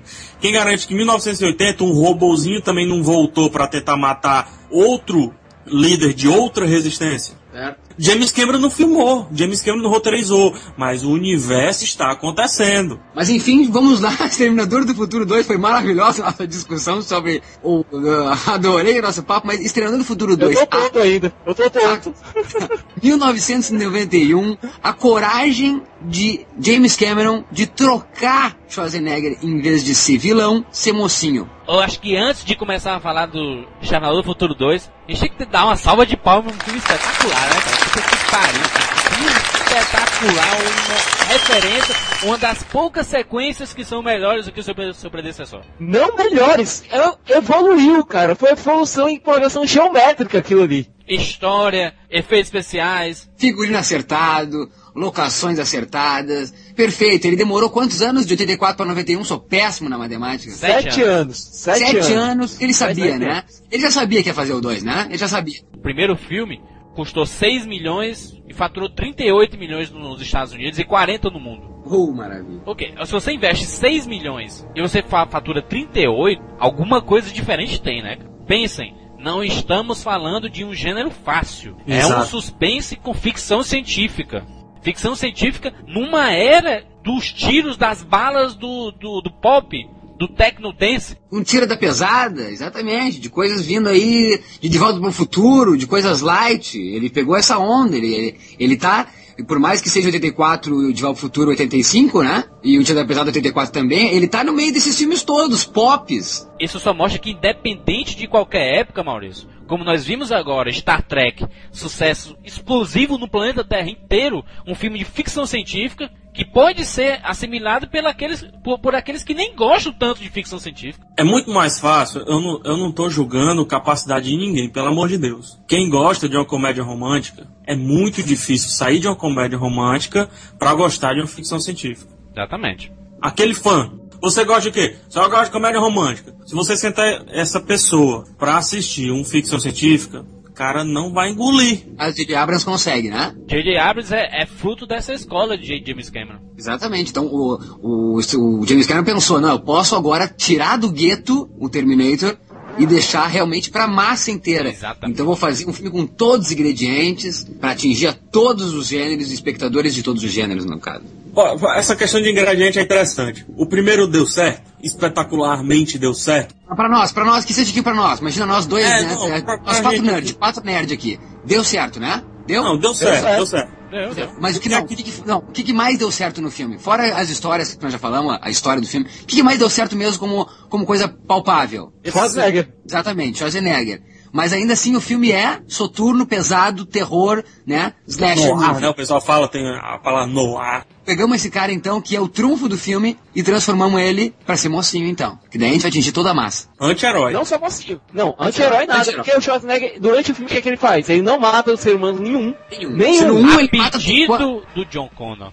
Mas ele Não, vem. não, mesmo, não, mesmo sem pedir. Ele já chega lá na, na, na, na, pega no, na, na casa de motoqueiro, lá na, na, na- na boate, para, ele não mata ninguém. Ele foi programado pelo John Connor no futuro, né? Dizendo assim, "Ah, meu filho, nada de exterminador, né, meu querido? Você tá lá pra proteger. Vamos ser mais light, mas vamos ainda ter vísceras e vai ser porrada. Ah, Até essa porque é tem uma pra- coisa, gente. Tem uma coisa, tem uma coisa. Esse exterminador que reaparece, ele não é, o- é o mesmo do primeiro. É outro personagem. É outro exterminador. Aquele É a, outro mesma, de- é a mesma série, é, a me- é o mesmo modelo, mas só que é Exatamente. outro. É outro personagem. Aí Vai lembrar, e vai lembrar que não tem lembrança, é um ciborgue, não tem lembrança, então ele não se lembra de nenhum fato, não tem crise de personalidade, até porque é outra série. Exatamente, é, é é outro, outro robô, não, não, não tem como ter lembrança, né? Exatamente, é o irmão gêmeo, é o irmão gêmeo, pronto. Mesma linha de montagem, mas não é ele. Mesma linha Então- de montagem. Pronto, é é um carro, você tem, compra um carro vermelho, um gol vermelho, e outra pessoa compra um gol vermelho igual, só muda a placa, só muda o, sachê, o, o, o chassi. Sachê foi ótimo. Já deixamos então o filme com um ar de. Se lá no 1 era isso, ele matando punk e deixando o povo apavorado que tava assistindo. Aí ele não mata, pega as roupas do, do motoqueiro e já sai tocando um Back to the Bone ou pegando óculos. the Bone espetacular, Rock and Roll Racing. O pessoal no cinema dá risadas, né? Eu lembro de estar sentado, sete horas da tarde, assistindo o filme na estreia e o pessoal dá gargalhadas nessa cena. Mostrando que é o filme pro povo, né, cara? Aí tu já vê que é pro povo, exatamente. Eu lembro e pergunto aqui na mesa quem é que estava eh, em idade apta de estar no cinema e assistiu no cinema. Eu vi Exterminador do Futuro 2 no cinema. Viu, Rafa? Não, não vi. Não viu, Cicas? Não, tinha 5 anos, cara. Filas homéricas, todos os ingressos vendidos. Por quê? Eu digo por quê? Acredito que a resposta esteja na publicidade, por causa que James Cameron estava fazendo o quê? Um filme que qual orçamento? 100 milhões. Então na história era o filme mais caro de orçamento, não era? Era matéria de todas as revistas, era matéria de todos os jornais, era matéria de todos os telejornais. Investimento do cinema. Imaginem, Sicas e Rafa, que em 97 Titanic, todo o alarde que deu de publicidade é o que aconteceu com Exterminador do Futuro 2 também. A mesma coisa, não é, Jandir? A Com mesma certeza. coisa, é o mesmo burburinho, é, o James Cameron fez uma coisa fantástica, efeitos revolucionários. Não tinha como não lotar, o pessoal não tinha visto um e foi ver o dois. Que loucura, né? O cara consegue fazer com que o pessoal vá no cinema sem ter visto o primeiro. E precisa ter visto? E precisa ter visto? Começa o filme, aparece Schwarzenegger lá do mesmo jeito que apareceu no primeiro, ou seja, aparece, aparece ele primeiro. Ele se levanta lá, pega a arma, aliás, pega as, as roupas, pega a arma e vai-se embora tocando Back to the Bone, certo? Até então, vilão. Olha a Aí, aí é que tá, aí é que tá. Aí aparece o Temil. Você não sabe que é o Temil, do mesmo jeito que você não sabia que aquele cara que tinha aparecido primeiro era o Kyle Reese. O cara vai proteger a gente. Pega o carro do policial, rouba o carro, não mata ninguém. O que é que você acha até aquele momento? Quem é o vilão e quem é o herói? O Schwarzenegger, Schwarzenegger. é o vilão e o Temil lá, o... Robert Patrick. É o mocinho. O plot twist vem justamente na cena do Guns N' Roses. Não, não, não. Tá, tudo bem, só pra, pra, Não, mas se tu for pensar, o quem mata é. Sei lá, no 1, Kylie Reese não mata, e a gente vê que ele é um mocinho, e o Schwarzenegger vem matando o punk. No 2, o Aham. Temil já mata o policial desde o começo. Então ele é o assassino, ele é o vilão do filme. Pra mim tá claro. É, pra mim também eu lembro de ter ficado claro. Ele chega com aquela cara bem de assassino, psicopata. Schwarzenegger vem, claro, vai, põe fogo. Mas ah, olha a referência que a gente tinha, Maurício, que o Schwarzenegger era o vilão do 1. Ele mata, matava todo mundo também. Lógico, a gente tá vendo pe- pelo prisma agora de já ter visto toda a saga, já ter discutido tudo.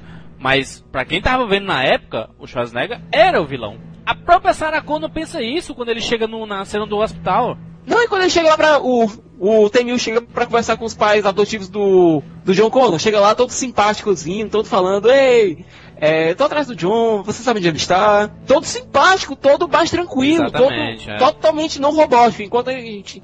ouve, dizer, ouve os pais dele dizendo, não, teve um grandão que veio aqui atrás dele, a gente não sabe onde ele tá, tem alguma coisa a ver com isso? Ele diz, não senhora, pode ficar tranquilo, está tudo bem. Só quer apertar algumas perguntas de rotina. Todo simpático. Aí chega a cena do, da galeria, quando aparece o Robert Patrick de policial, perseguindo o John Connor, do mesmo jeito que o Kyle Reese estava correndo atrás da Sarah Connor para encontrar com ela, e chega a cena icônica do Schwarzenegger com a arma dentro, das, dentro da caixinha de rosas, para dar dois tiros no, no T-1000 e a gente vê que aquele é um robô que estava tentando realmente matar o John Connor. Os efeitos foram feitos, é, na maioria, em sua maioria, e sobretudo o do T-1000 pela, pelo George Lucas, pela indústria do George Lucas, ILM, né? Indústria, ILM, Industrial Light and Magic. Que é da, da, da Lucas Arts, por computadores, por computadores utilizados pela equipe de uma tal de Pixar.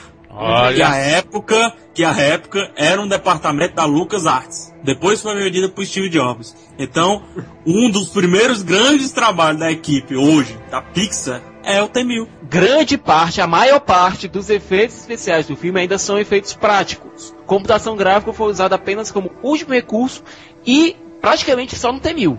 É, fica datada, né? Fica datado. Um fica todo ele datado. É, ele é total anos 80. O, o nós temos o que? 91 para agora, sou péssimo de matemática. 19 anos. 19 anos, o filme não tá velho. Não tá velho, impressionante. Que trabalho espetacular de James Cameron, né? Acho que a gente começa, a, meu Deus, o que é isso que a gente tá vendo?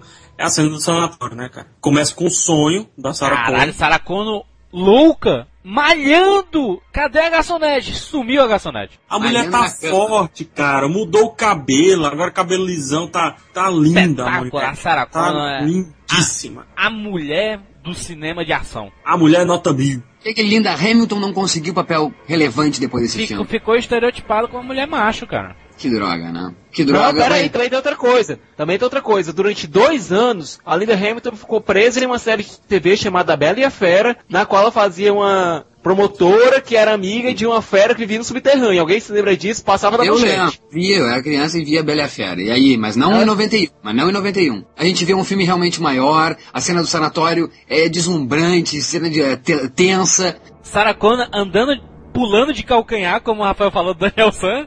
Ela descalça, andando, pulando. E dando golpes de Daniel Exatamente, cara, aquele que baba nela, aquele filho da mãe. Sarah. Connor, é, é, posso estar me antecipando aqui, mas Exterminador do Futuro 3 não funciona porque tiraram o nome da saga Exterminador do Futuro, que se chama Sarah Connor. Eu acho que ela representa toda a saga Exterminador do Futuro. Não é por nada que ganhou uma série com o nome Sarah Connor Chronicles. Porque o que essa mulher sofreu por ter recebido esse fardo nas costas de, de ser o, a, o- a mãe do líder da resistência, não é brincadeira. No exato momento que ela sabia que existia uma resistência, que o filho dela seria líder de uma resistência futura, então ela é a primeira líder da resistência. Exatamente. A gente vê todos os ingredientes para fazer um filmaço pro público, né? A gente vê, então, não tem mais escuridão, é mais claro. Graças a Deus que no 2 ainda cultiva essa coisa do bairro, das casinhas, que dá uma coisa também de sentido família. Temos aí um grupo, um grupo famoso, Guns N' Roses na trilha. Temos aí, eh, temos aí o que faz a gente gostar também, quem era fã do primeiro, quem tinha visto o primeiro, o Dr. Silberman, então, personagens do 1, a Sarah Connor, então, Linda Hamilton ainda personagens novos, cativantes, um menino, então, John Connor na sua idade de adolescente. Adotado, foi adotado. Quantos anos tem o John Connor? 11 anos por aí, né? 11 anos. 10 anos, então, 10 anos, 10 anos. todos os ingredientes perfeitos para atrair todo o público, né? O, o filme foi pensado para isso, ó. Vamos respeitar quem viu primeiro, mas nós vamos agradar todo mundo que não viu primeiro. E isso só dá, só dá um pause, porque tem uma coisa muito interessante no 1 que a gente não falou. Que é quando toca a secretária eletrônica da Sarah e ela diz: Já, oi, tudo bom? Ah, não, te peguei, você está falando com uma máquina. Mas tudo bem, máquinas também precisam de carinho. Ela fala isso, cara. E é o que a gente vê no 2, uma relação afetuosa entre o homem e a máquina, que é entre o Connor, menino, e o Schwarzenegger. Mas o- que, que a gente tem de informação sobre a Skynet no primeiro filme? A informação que a gente recebe do Kyle Reese é a Skynet é um sistema de defesa que algum, em algum momento encontrou que não só o outro lado da guerra, que era a Guerra Fria, que eles estavam falando naquela hora. Veja bem, Guerra Fria. Tava mirando os russos. Era uma ameaça, mas como também as pessoas desse lado. E viu todas as pessoas como ameaça. O que a gente coloca aqui? Que para Skynet todos os humanos eram ameaça porque a Skynet tinha endoidado, não era porque era maligna por conta disso, não era? Era essa informação que a gente tinha no primeiro.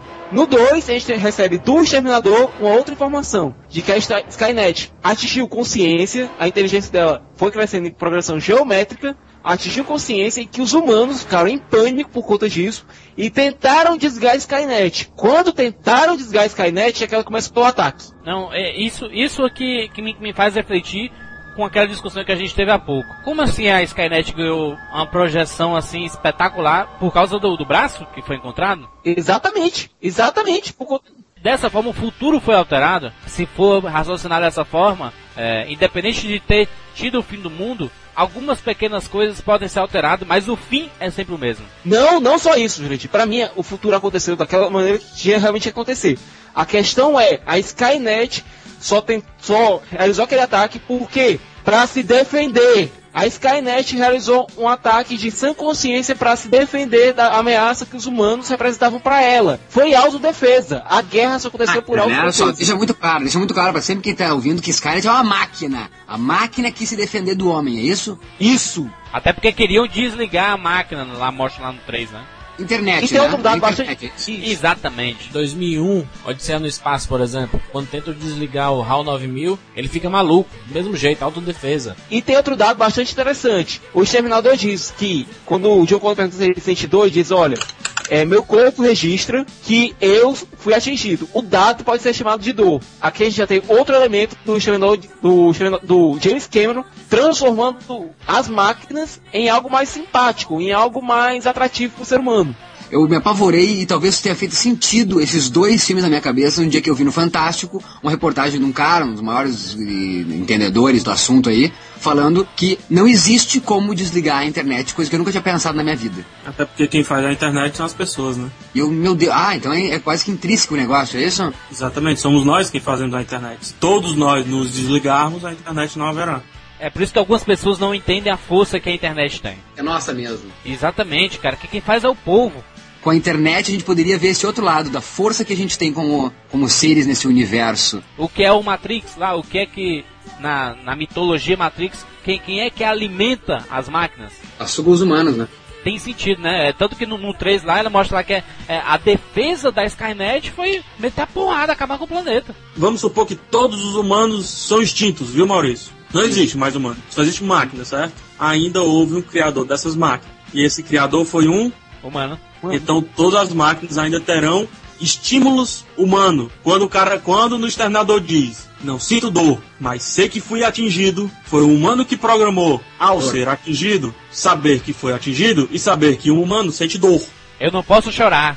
Eu não posso. Exatamente, cara. Mas eu não sei. mas sei por que você chora. Entendi por que você chora. Eu entendi por que você chorou. Pra que, humano? Exatamente. Ou seja, estou acabando com vocês todos, não sei o que isso significa, mas sei o que quer dizimar. Exatamente. Ah, oh, rapaz, agora. Palmas pra tudo isso. Cara, que discussão, cara. Pra deixar a coisa mais light, só vale lembrar uma coisa. Que no John Connor, na galeria, no 2, está jogando Afterburner, que eu muito joguei. Que clássico genial. eu muito joguei no Master System e fiquei morrendo de inveja do John Connor jogando na cabinezinha que tinha movimentação, ó. Eu joguei na cabine e me achava o John Connor. Tinha no shopping, jogava aquilo e achava que eu era o John Connor. O que esse menininho, esse menininho explodiu na época, né, cara? Foi capa de milhares de revistas, né, na época, depois morreu. E virou símbolo pro James Cameron fazer o Titanic, né? O DiCaprio é o Edward Furlong, né? Exatamente. Um pouquinho mais. Ah, mas vale dizer que o Edward Furlong também, ele, não é que ele morreu, né? Ele entrou nesse negócio de drogas que acontece com esses atores meninos. O cara ali da resistência, Rafael, tinha que entrar mesmo. Tinha que entrar com o Pedro. Mas vamos, vamos, vamos falar do filme em si, pelo amor de Deus. Vamos pontuar o filme. O que é a cena que o meninozinho tá fugindo do caminhão que o Tenil está. Puta que o que é essa cena que ele para, o menino para e com a, a câmera moto. chega. Jo não, joga água na câmera no chão, joga água na câmera no chão. Ele não para, olha para trás, suspira. Tô livre. Cara, caminhão vem de cima! Genial, que cena espetacular, meu cara.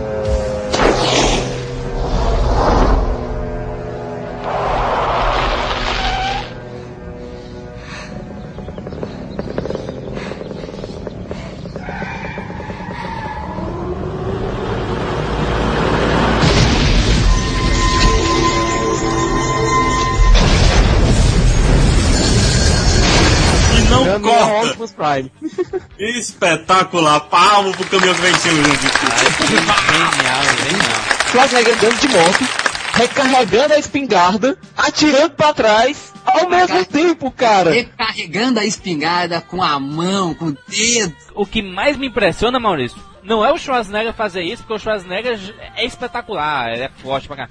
Mas eu ver a Linda Hamilton, Sarah Connor, com uma mão recarregando a escopeta, meu amigo. A expressão do Schwarzenegger não se abala. Ele é o tempo todo parado, como se não fazendo porra nenhuma. Mas é, mas é, mas é que tá do ator, né? Porque ele.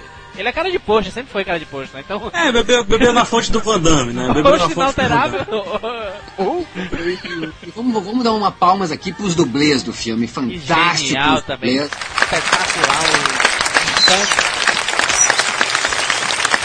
Todos os dublês, desde o dublê que faz o Edward Furlong eh, saindo do shopping com a moto, desde o dublê que é jogado ali pra, do, do caminhão quando vem o T-1000, desde o dublê então que é jogado desse caminhão para para pegar o, o Edward Furlong ali, o, o John Connor na moto, desde o dublê que pilota a moto do Schwarzenegger. Que coisa fantástica aquela cena quando ele, ele cruza a avenida. Que que é aquilo, cara? A rapidez que a moto faz a curva e, a- e a- e passa pelo portão e, e vai de encontro a outra parte da, da, da ponte. Fantástico. A gente- rapidinho, a gente falou de Batman no primeiro filme. Tu se lembra, Maurício? Da Lembro, cena da uma- delegacia, né? E tem uma cena, e tem uma cena no primeiro que é muito parecido com o Cavaleiro das Trevas, que o caminhão gira de ponta cabeça, assim, ó. Era isso que eu ia falar, cara.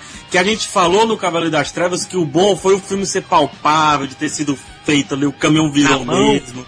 A mão. E a gente vê na droga desse Exterminador 2 que é a porra do caminhão sendo batido na- no muro e sendo destruído, cara. Não é um efeito, não é, é um caminhão de verdade. Já joga o caminhão, destrói tudo. É, ah, o que era a Cyberdyne lá, o, o- a, a moto indo de encontro ao helicóptero, coisa fantástica. Genial, puta que pariu. Era tudo feito na mão, gente. Era tudo artesanal. Era tudo lindo, cara. Hoje em dia, hoje em dia os cineastas são meio covardes e fazem tudo na computação gráfica. Mas naquela época, cara, era na mão. Era na mão. James Cameron mostra isso no Exterminador do Futuro 2 Acho que dá pra fazer os dois. e, e é, e é repetido isso 17, 18 anos depois no Cavaleiro das Trevas e vê que faz sucesso, cara, e vê que funciona. É um investimento maior? É, mas é na mão, cara, é palpável, você acredita naquilo dali. O que a gente É, também é tem no Titanic, no Titanic, poderia ser tudo fundo, né, CGI. O cara recriou, reconstruiu todo o navio, fantástico. Então, Pra isso, assim, detalhe por detalhe, coisinha por coisinha. ver isso no cinema é de tirar o fôlego, né, cara? Porque a gente vê, a gente que conhece esse cinema e como é a diferença de efeitos especiais e, e quando, quando é palpável, assim, quando é real, artesanal, é vibra, cara. Dá, dá vontade de você se levantar no cinema e bater palmas. Ah, eu pergunto, meus queridos, o filme foi lançado em 1991, certo? Certo? Nós estamos em 2009.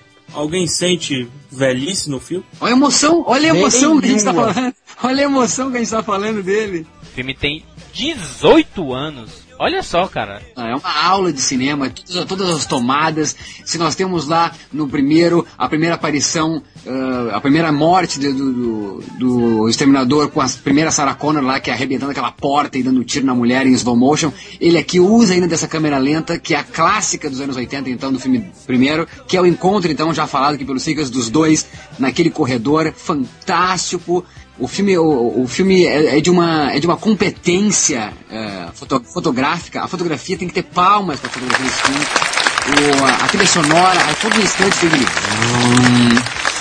É uma tensão aquele filme. É um espetáculo, é uma aula de cinema, cara. Em nenhum momento deixa de ser um super, ultra, mega, hiper blockbuster. A gente ainda passou 30 minutos numa discussão de passado, presente, futuro, máquina, não sei o que, não sei o que, não sei o que. Olha que incrível. PH, não é só isso não. O filme tem também o elemento humano. A relação entre o John Connor e o Exterminador é linda, tem que ser É de legal. observar. Muito legal. Então, mas, Aquela é isso, cena. mas é isso que nós estamos falando, Cicas. Ele, ele é totalmente equilibrado. Quando ele pende a ser humano demais, então uma coisa muito intimista, vem uma explosão. Então ele consegue ser ação. Quando ele consegue ser Olha muito ação, vem uma humanidade. É verdade.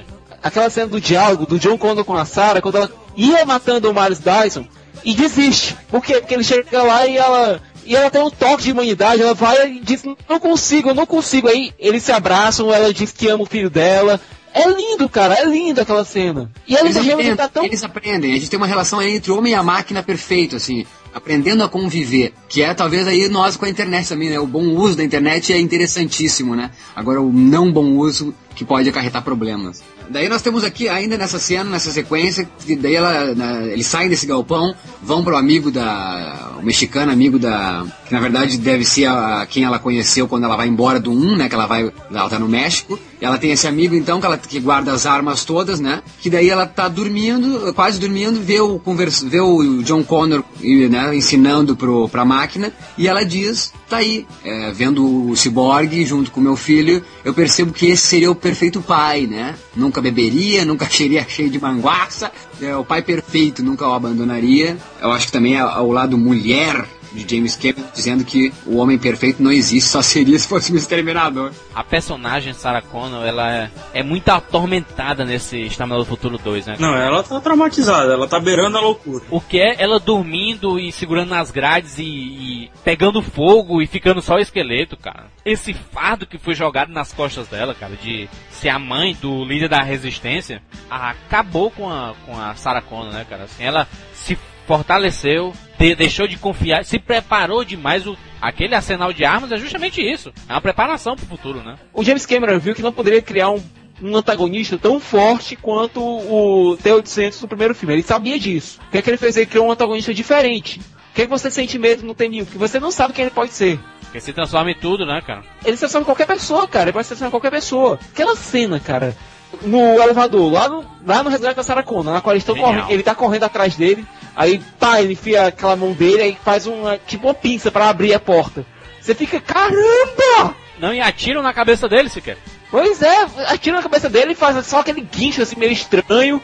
E como corre, né, meu amigo, tem mil. Como corre? Robert Patrick correndo lá e a expressão dele não se alterando. Ele Você imagina o externador um Schwarzenegger correndo? Não. Eu acho, eu acho que o filme acaba com chave de ouro e por isso que eu acho que não deveria acontecer mais nada. Me perdoe quem nasceu em outra geração e quem adora a ideia de vir outros filmes. Eu não, por Deus, acho que deveria acabar. Um e dois, de ao futuro, todo mundo chora. Eu acho que era isso. Um, dois e três, acabou. Eu Terminou humanizado como deveria, mano. Exato, foi bonito. Ah, o, ah, o Schwarzenegger aperta a mão de, de, de Linda Hamilton. Sarah Sarah Connor. O Exterminador aperta a mão do outro. Consolida então a paz, talvez, e a harmonia. Ah, tem aquele final meio ET, né? O, o Condor falando com o, o, o Schwarza, não, não vá, não vá, você pode ficar, não sei o quê. Daí ele, ele pega a lágrima e diz, agora eu sei porque vocês choram, mas é algo que eu nunca poderei fazer. Se abraça, ele diz então é falta mais uma máquina, porque ele destrói o chip, destrói o braço, mas falta ele, e ele vai, deu, lindo, perfeito, tem o off dela ainda, dizendo uh, essa, essa relação do meu filho com a máquina e a minha própria com a máquina faz eu realmente ter uma esperança, porque se a máquina consegue ver o valor da humanidade, porque né, quem sabe nós não podemos ver o valor da vida. Então, perfeito, acho que aí palmas, maior clássico dos anos 90, perfeito, deu, acabou.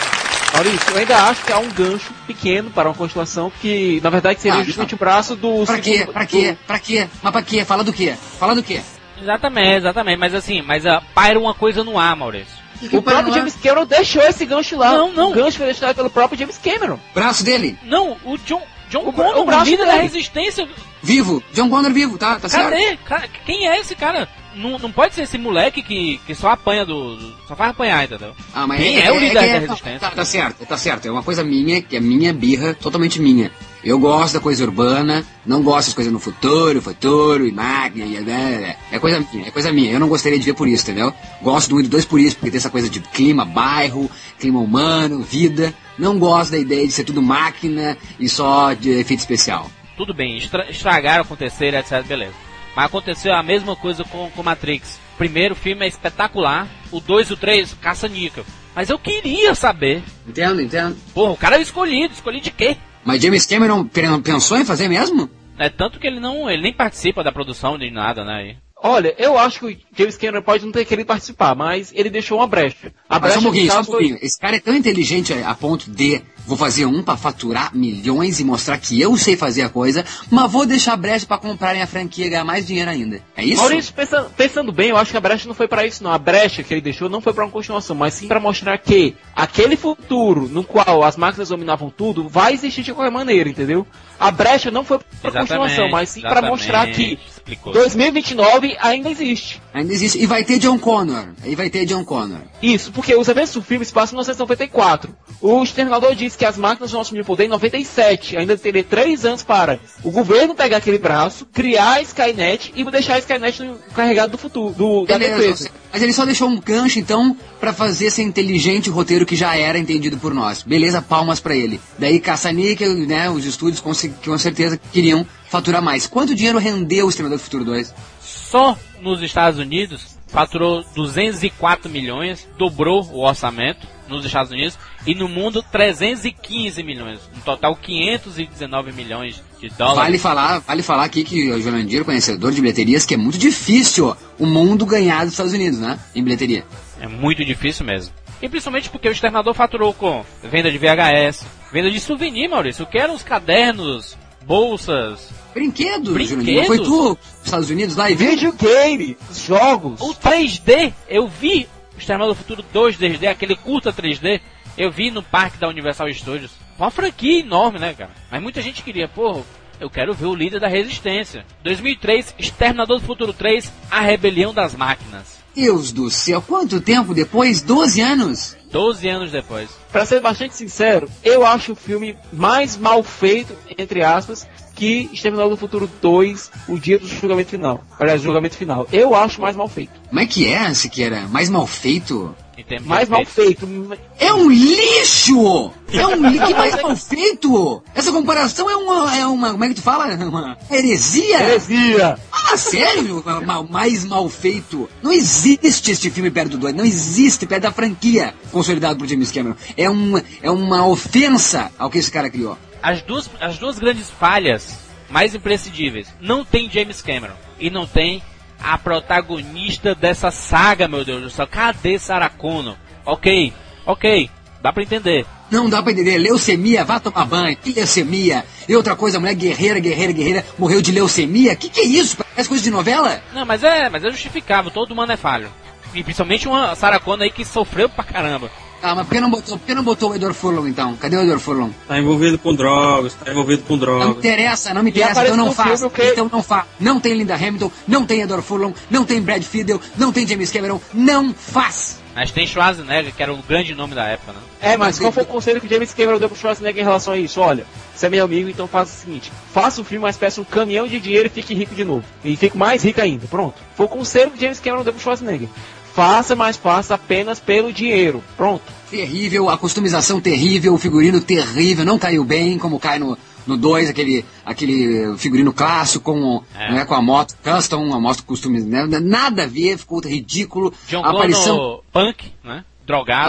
Ah, ele começa chegando no deserto, nada a ver, nada a ver. Os dois urbanos, filmes urbanos, isso que fazia ele ser legal. E reconhecimento com o povo e sentir medo, talvez. Ah, começa, outra coisa que é legal pontuar, na minha idade de ver o 13, eu já não tenho medo de máquinas dominando o universo. Eu tinha medo em 84 e tinha medo em 91. Agora não tenho mais medo nenhum, entendeu? De máquina dominar o universo. Pelo menos os, esque, os esqueletinhos lá e tititiu, tititiu. Isso não me dá medo mais. E sim, daí voltamos, aonde no 1 e no 2 tem ele ah, tendo contato com as pessoas pedindo roupa, ele entra numa casa gay. Absurdo, absurdo aquela cena, tirando paródia da cena que era já paródia no 2, daí paródia da paródia não dá, só dá pra ser pastelão, que ele põe um óculos ah, de baile gay, né? De Aí essa aí avacalhou, cara. Avacalhou, Eu acho isso uma tremenda falta de respeito. Tremenda falta de respeito. E fora, fora os 5 minutos em off que fala John Connor, que sabe, esse filme sem ritmo. Então em 15 minutos o cara consegue acabar com a franquia. O plot mesmo é que a Skynet enviou uma exterminadora pra aniquilar com os comandantes, né, do John Connor, que são os amigos dele, né? Que, que, que chifre, né? Eu acho que ela falta Não, de mas faz respeito. sentido. Faz sentido por quê? Porque o John Connor tinha desaparecido. A Skynet não tinha dados de quando ele estava naquela época. Mas não seria mais fácil mandar outro exterminador para fazer um reforço para o T-1000, não? É, eu não sei. Eu só sei que a, a, o objetivo do Schwarzenegger é proteger a namoradinha do John Connor, que será a mulher dele no futuro e que será mãe dos filhos que irão resistir mais ainda pós John Connor. Aí tu vê, é babada. só, só, só, só uma perguntinha. Concepção de personagem, certo? Esquece roteiro, esquece tudo. Concepção de personagem. Maurício, tu falou pra mim que sentiu medo do Schwarzenegger no primeiro filme, certo? Total. Perfeito. Siqueira, tu chegou a sentir medo do T-1000 no segundo filme? Tu falou também, né? Ah, eu tinha esse receio, não sabia quem ele era, o que ele era, quem ele pois podia ele era ser. assustador, ele tinha um... Ele era assustador, Como ele certo. era bem infiltrador, era bem assustador, você É, não sabia o que ele era. Perfeito, perfeito. Jurandir, tu sentiu algum medo por essa mulher do terceiro filme? Achei ela gostosa pra caralho só. Siqueira, Não, eu- algum medo, alguma espécie Tem que de... sentir, eu senti também tesão, daí não dá, né, cara? Tira todas a seriedade do Três, negócio. três aqui. Ainda assim, eu consigo ver elementos que eu gostei. Aqueles 10 minutos finais eu achei muito bom. Aquela conclusão da história, ele aceitando ser o líder da resistência. Porque até então, ele não aceita isso. Ele é um junkie, ele tá fugindo, ele é um fugitivo, tá só. é, vi- vive se fudendo por aí. Mas no final lá, que ele que toca no, no comando lá, uma chamadinha, ele fala, John Connor. Só faltou ele, ele, ele dizer assim, quem, quem é que tá falando? É John Connor, mas quem é você? Ele devia ter dito, né? O líder da resistência. Aí puta que parece. Não, o que o cara pergunta é, quem já no comando? Ele diz, eu estou, meu nome é John Connor. É, é a mulher, daí a mulher põe a mão na mão dele, foi isso aí, tamo junto, vambora. É, essa é a parte legal do filme. Esquece toda aquela. aquele filme todo. Foca nesses dois minutinhos finais. É- era o que eu queria ver. Eu sempre imaginei. Eu sempre imaginei mesmo foi ver o John Connor no futuro comandando a resistência. Eu sempre quis ver. Desde quando eu vi aquele, aquele, aquele primeiro, aquele segundo filme, eu, pô, quero ver esse cara no futuro. Eu gostaria também, te juro, mas eu gostaria de ver com o Edward Furlong. Me desculpa. E eu vou te dizer que é uma coisa, esse filme não teria como funcionar porque se no primeiro filme a gente tinha, no primeiro e segundo filme a gente tinha o James Cameron como roteirista, pra esse segundo, pra esse terceiro filme a gente tinha quem como roteirista? Os caras que fizeram Mulher Gato. Ah, e vai lembrar, e vai lembrar o diretor também, né? Jonathan Mostal, que dirige o filme, tinha feito Breakdown, que eu gosto do Breakdown com Kurt Russell. Não, o Jurandir, esquece o um, esquece o dois. Só existe um Exterminador, o três. É um bom filme? É não, é um lixo. Aham. Rafa? É que, é que, cara, é que eu, é que eu- é eu vejo de, um, de um, um olhar assim fotográfico, sabe? As tomadas, tudo muito é melhor. muito artificial, é, tem muita coisa Ah, artificial o, ali. o filme muito mal Aquela cena elaborado. destruindo a cidade toda com um caminhão é horrível. E é- tem também a série The Sarah Connor Chronicles, que eu acho que foi muito feliz pelo fato de colocar como protagonista a Sarah Connor, que é a protagonista da saga Exterminador do Futuro. É predecessora ao Exterminador do Futuro 3, não? Exatamente. A série se encaixa é, alguns anos depois do Exterminador do Futuro 2. Ah, tá. A adolescência do John Connor, 16, 17 anos. tá. Ah, parece o John Connor? É o, mas é as crônicas da Sarah Connor que é justamente isso, é lutando pra sobreviver em- aos ataques dos exterminadores. Tu pode me dizer então que é melhor que o Exterminador do Futuro 3? É melhor do que Exterminador do Futuro 3. Jurandir, essa série ela considera Exterminador do Futuro 3 ou ela Ela desconsidera totalmente. já é um bom sinal? Eu, eu não me preocupo muito com efeito visual, com essa coisa toda. Eu gosto muito da história do Exterminador do Futuro. Então, a- os elementos que, poxa, eu tava sem Exterminador do Futuro há muito tempo. Eu queria ver coisas assim, eu sempre imaginei, pô, como é que foi a adolescência do John Connor, como é que a Sarah Connor conseguiu é, fugir, resistir e tudo mais, entendeu? Que- E resistiu a série? A série resistiu? É, durou duas temporadas e acabou, né? Acabou e finalizaram a Não, temporada? peraí, peraí, peraí, peraí. Durou duas temporadas, entre aspas. Durou duas A temporadas e foi temporada, todo mundo já tava querendo cancelar. É, mas porque não dava audiência, né? Aí por que que não dava audiência? Não é porque é ruim, porque muita série que não dá audiência foi cancelada também. Tá, mas eu Não. quero saber se é feliz, eu Mas quero saber se Estúdio 6, que é uma, uma obra de arte do- dos seriados, teve uma temporada só foi cancelada. Ah, uma obra de Não arte teve pra ti, Jurandir. Pra ti, pro Jurandir Filho. Sim, mas é isso que eu tô falando. Se pessoas acham diferente disso, a indústria de seriados, não- a gente não, não pode pautar a indústria de seriados pe- pela audiência. Pela audiência. Assim, Não dá, não dá. assim Não, como mas, mas a o, que o Rafa quer, o, que o Rafa- quer dizer, talvez, me corrija, Rafa, se eu estiver errado, é que olha a legião de fãs que adquiriu. Não, Olha não a legião porque de é ruim. fãs que, É que- olha a, fã, a legião de fãs que adquiriu o do Futuro 2 e não conseguiu agradar esse pessoal. É porque ele, ele esquece o Exterminador do Futuro 3, ele dá uma, uma roupagem diferente, é, tem, é mais pop, sabe assim, é, é, é levisado, é pra televisão, entendeu? Não é cinema. Esqueçam aquilo de mortes, milhão de mortes, apesar de ter muitas mortes no, no Sarah Connor. Não agradou todo mundo. Eu gosto por causa Como da, é da finaliza a história. série? Como é que finaliza a série 2? Já tem sinais de câncer. Ah, então eles usaram a plot da- do 3 então. exatamente, Ela exatamente. Ela, ela tem câncer E que foi causado pela viagem do tempo que ela faz. Ah, ela faz uma viagem no tempo. Faz, faz, porque vem uma exterminadora pra proteger o John Connor. Rafa, tu concorda comigo que deveria ter acabado no 2? Assisti o 2 milhares de vezes e nenhuma das vezes eu me senti incompleto. Ótimo. A parte do eu quero saber, é bom ficar no eu quero saber, cara. É o futuro. Preciso ver, não. Ou seja, Rafa, filmar isso seria repetitivo, né? Eu acho. Você vai vir de novo, vai vir de novo, vai vir de novo. Não tem, vai ser repetitivo. E os caras caíram Já nessa. tem um quê de repetitivo do primeiro pro segundo, porém, mais pop, com mais fundamentos e tudo, aprofunda o primeiro. Ele não é, de fato, uma continuação. Ele é uma aprimoração do primeiro filme. Mas olha só o que ele precisou, então, Rafa, pra ainda cair no gosto público e ser esse sucesso. Olha o trabalho que se precisou fazer. Lógico. Então não poderia ser Olha- menor que isso, né? Pra fazer um 3. Eu acho que, honestamente, eu acho que por isso que eu levo fé no 4. Porque ele vai contar uma história que não foi contada ainda. A gente não viu o John Connor no futuro, a gente não sabe como é a organização Ah, beleza, do futuro. mas, ah, mas Sica, foi essa pergunta que eu fiz pro Rafa que ele falou. Ele não se sentiu incompleto assistindo o final do 2. Mas de repente, e tu partilha dessa ideia, Rafa, de querer ver o John Connor na, liderando a, a- humanidade contra as máquinas? Eu não pensava, sinceramente, eu não. Não é que eu não gostaria, Eu né? sempre pensei nisso. Eu não, eu não pensava, Juras. Porque eu, eu- eu acho isso tão de menos, sabe? Eu acho que é aquela coisa, nem, nem sempre se precisa Não é de mostrar. menos, cara. Eu não, eu não acho isso de menos. Não. Como, é, como é que pode? O cara é o líder eu- da resistência, salvador do planeta, a gente não vai ver isso? Eu Vai ser concordo. melhor mesmo, cara. Vai ser melhor ficar olhando pra lua e imaginar como é que ela lá em cima e não ir lá e pisar na lua. Jurandir, eu não tiro tua razão em nenhum momento de tu querer ver isso, do Siqueira de, de achar e tudo mais, do Maurício de não querer. Eu não tiro a razão. Eu tô dizendo que eu, Rafael, preferi que o filme, que o ET dos sinais não fosse mostrado. Eu prefiro que este tal futuro fique dentro da minha cabeça, que não seja mostrado. Tá, Concordo também, que eu acho que vai ser difícil de agradar, porque vai ser muito efeito especial, vai ser um yenga-yenga, vai ser um mundaréu de robozinho, e não vai ser legal. É o que se imagina, porque nós estamos no futuro. Todas as vezes, em todos os filmes que mostraram o futuro, o que era que tinha? Efeitos especiais, nave voando, robô atirando, aquilo tudo. Então não espere menos do que isso pro Exterminador do Futuro 4. Mas nós já vimos, e como o próprio Cameron mostrou, A gente vê 5 minutos, Maurício. mas, é- mas o, o próprio Cameron, eu partilho do que ele pensou, é isso que importa, cinco minutos, o que importa é aqui a, a vida, humanidade, humanos ainda vivendo. Não estou vivendo isso ainda. O dia que eu estiver vivendo com máquinas, talvez seja interessante de ver. Não quero passar duas horas no cinema pra ver robôzinho atirando. Não, eu quero ver o líder da resistência, meu querido.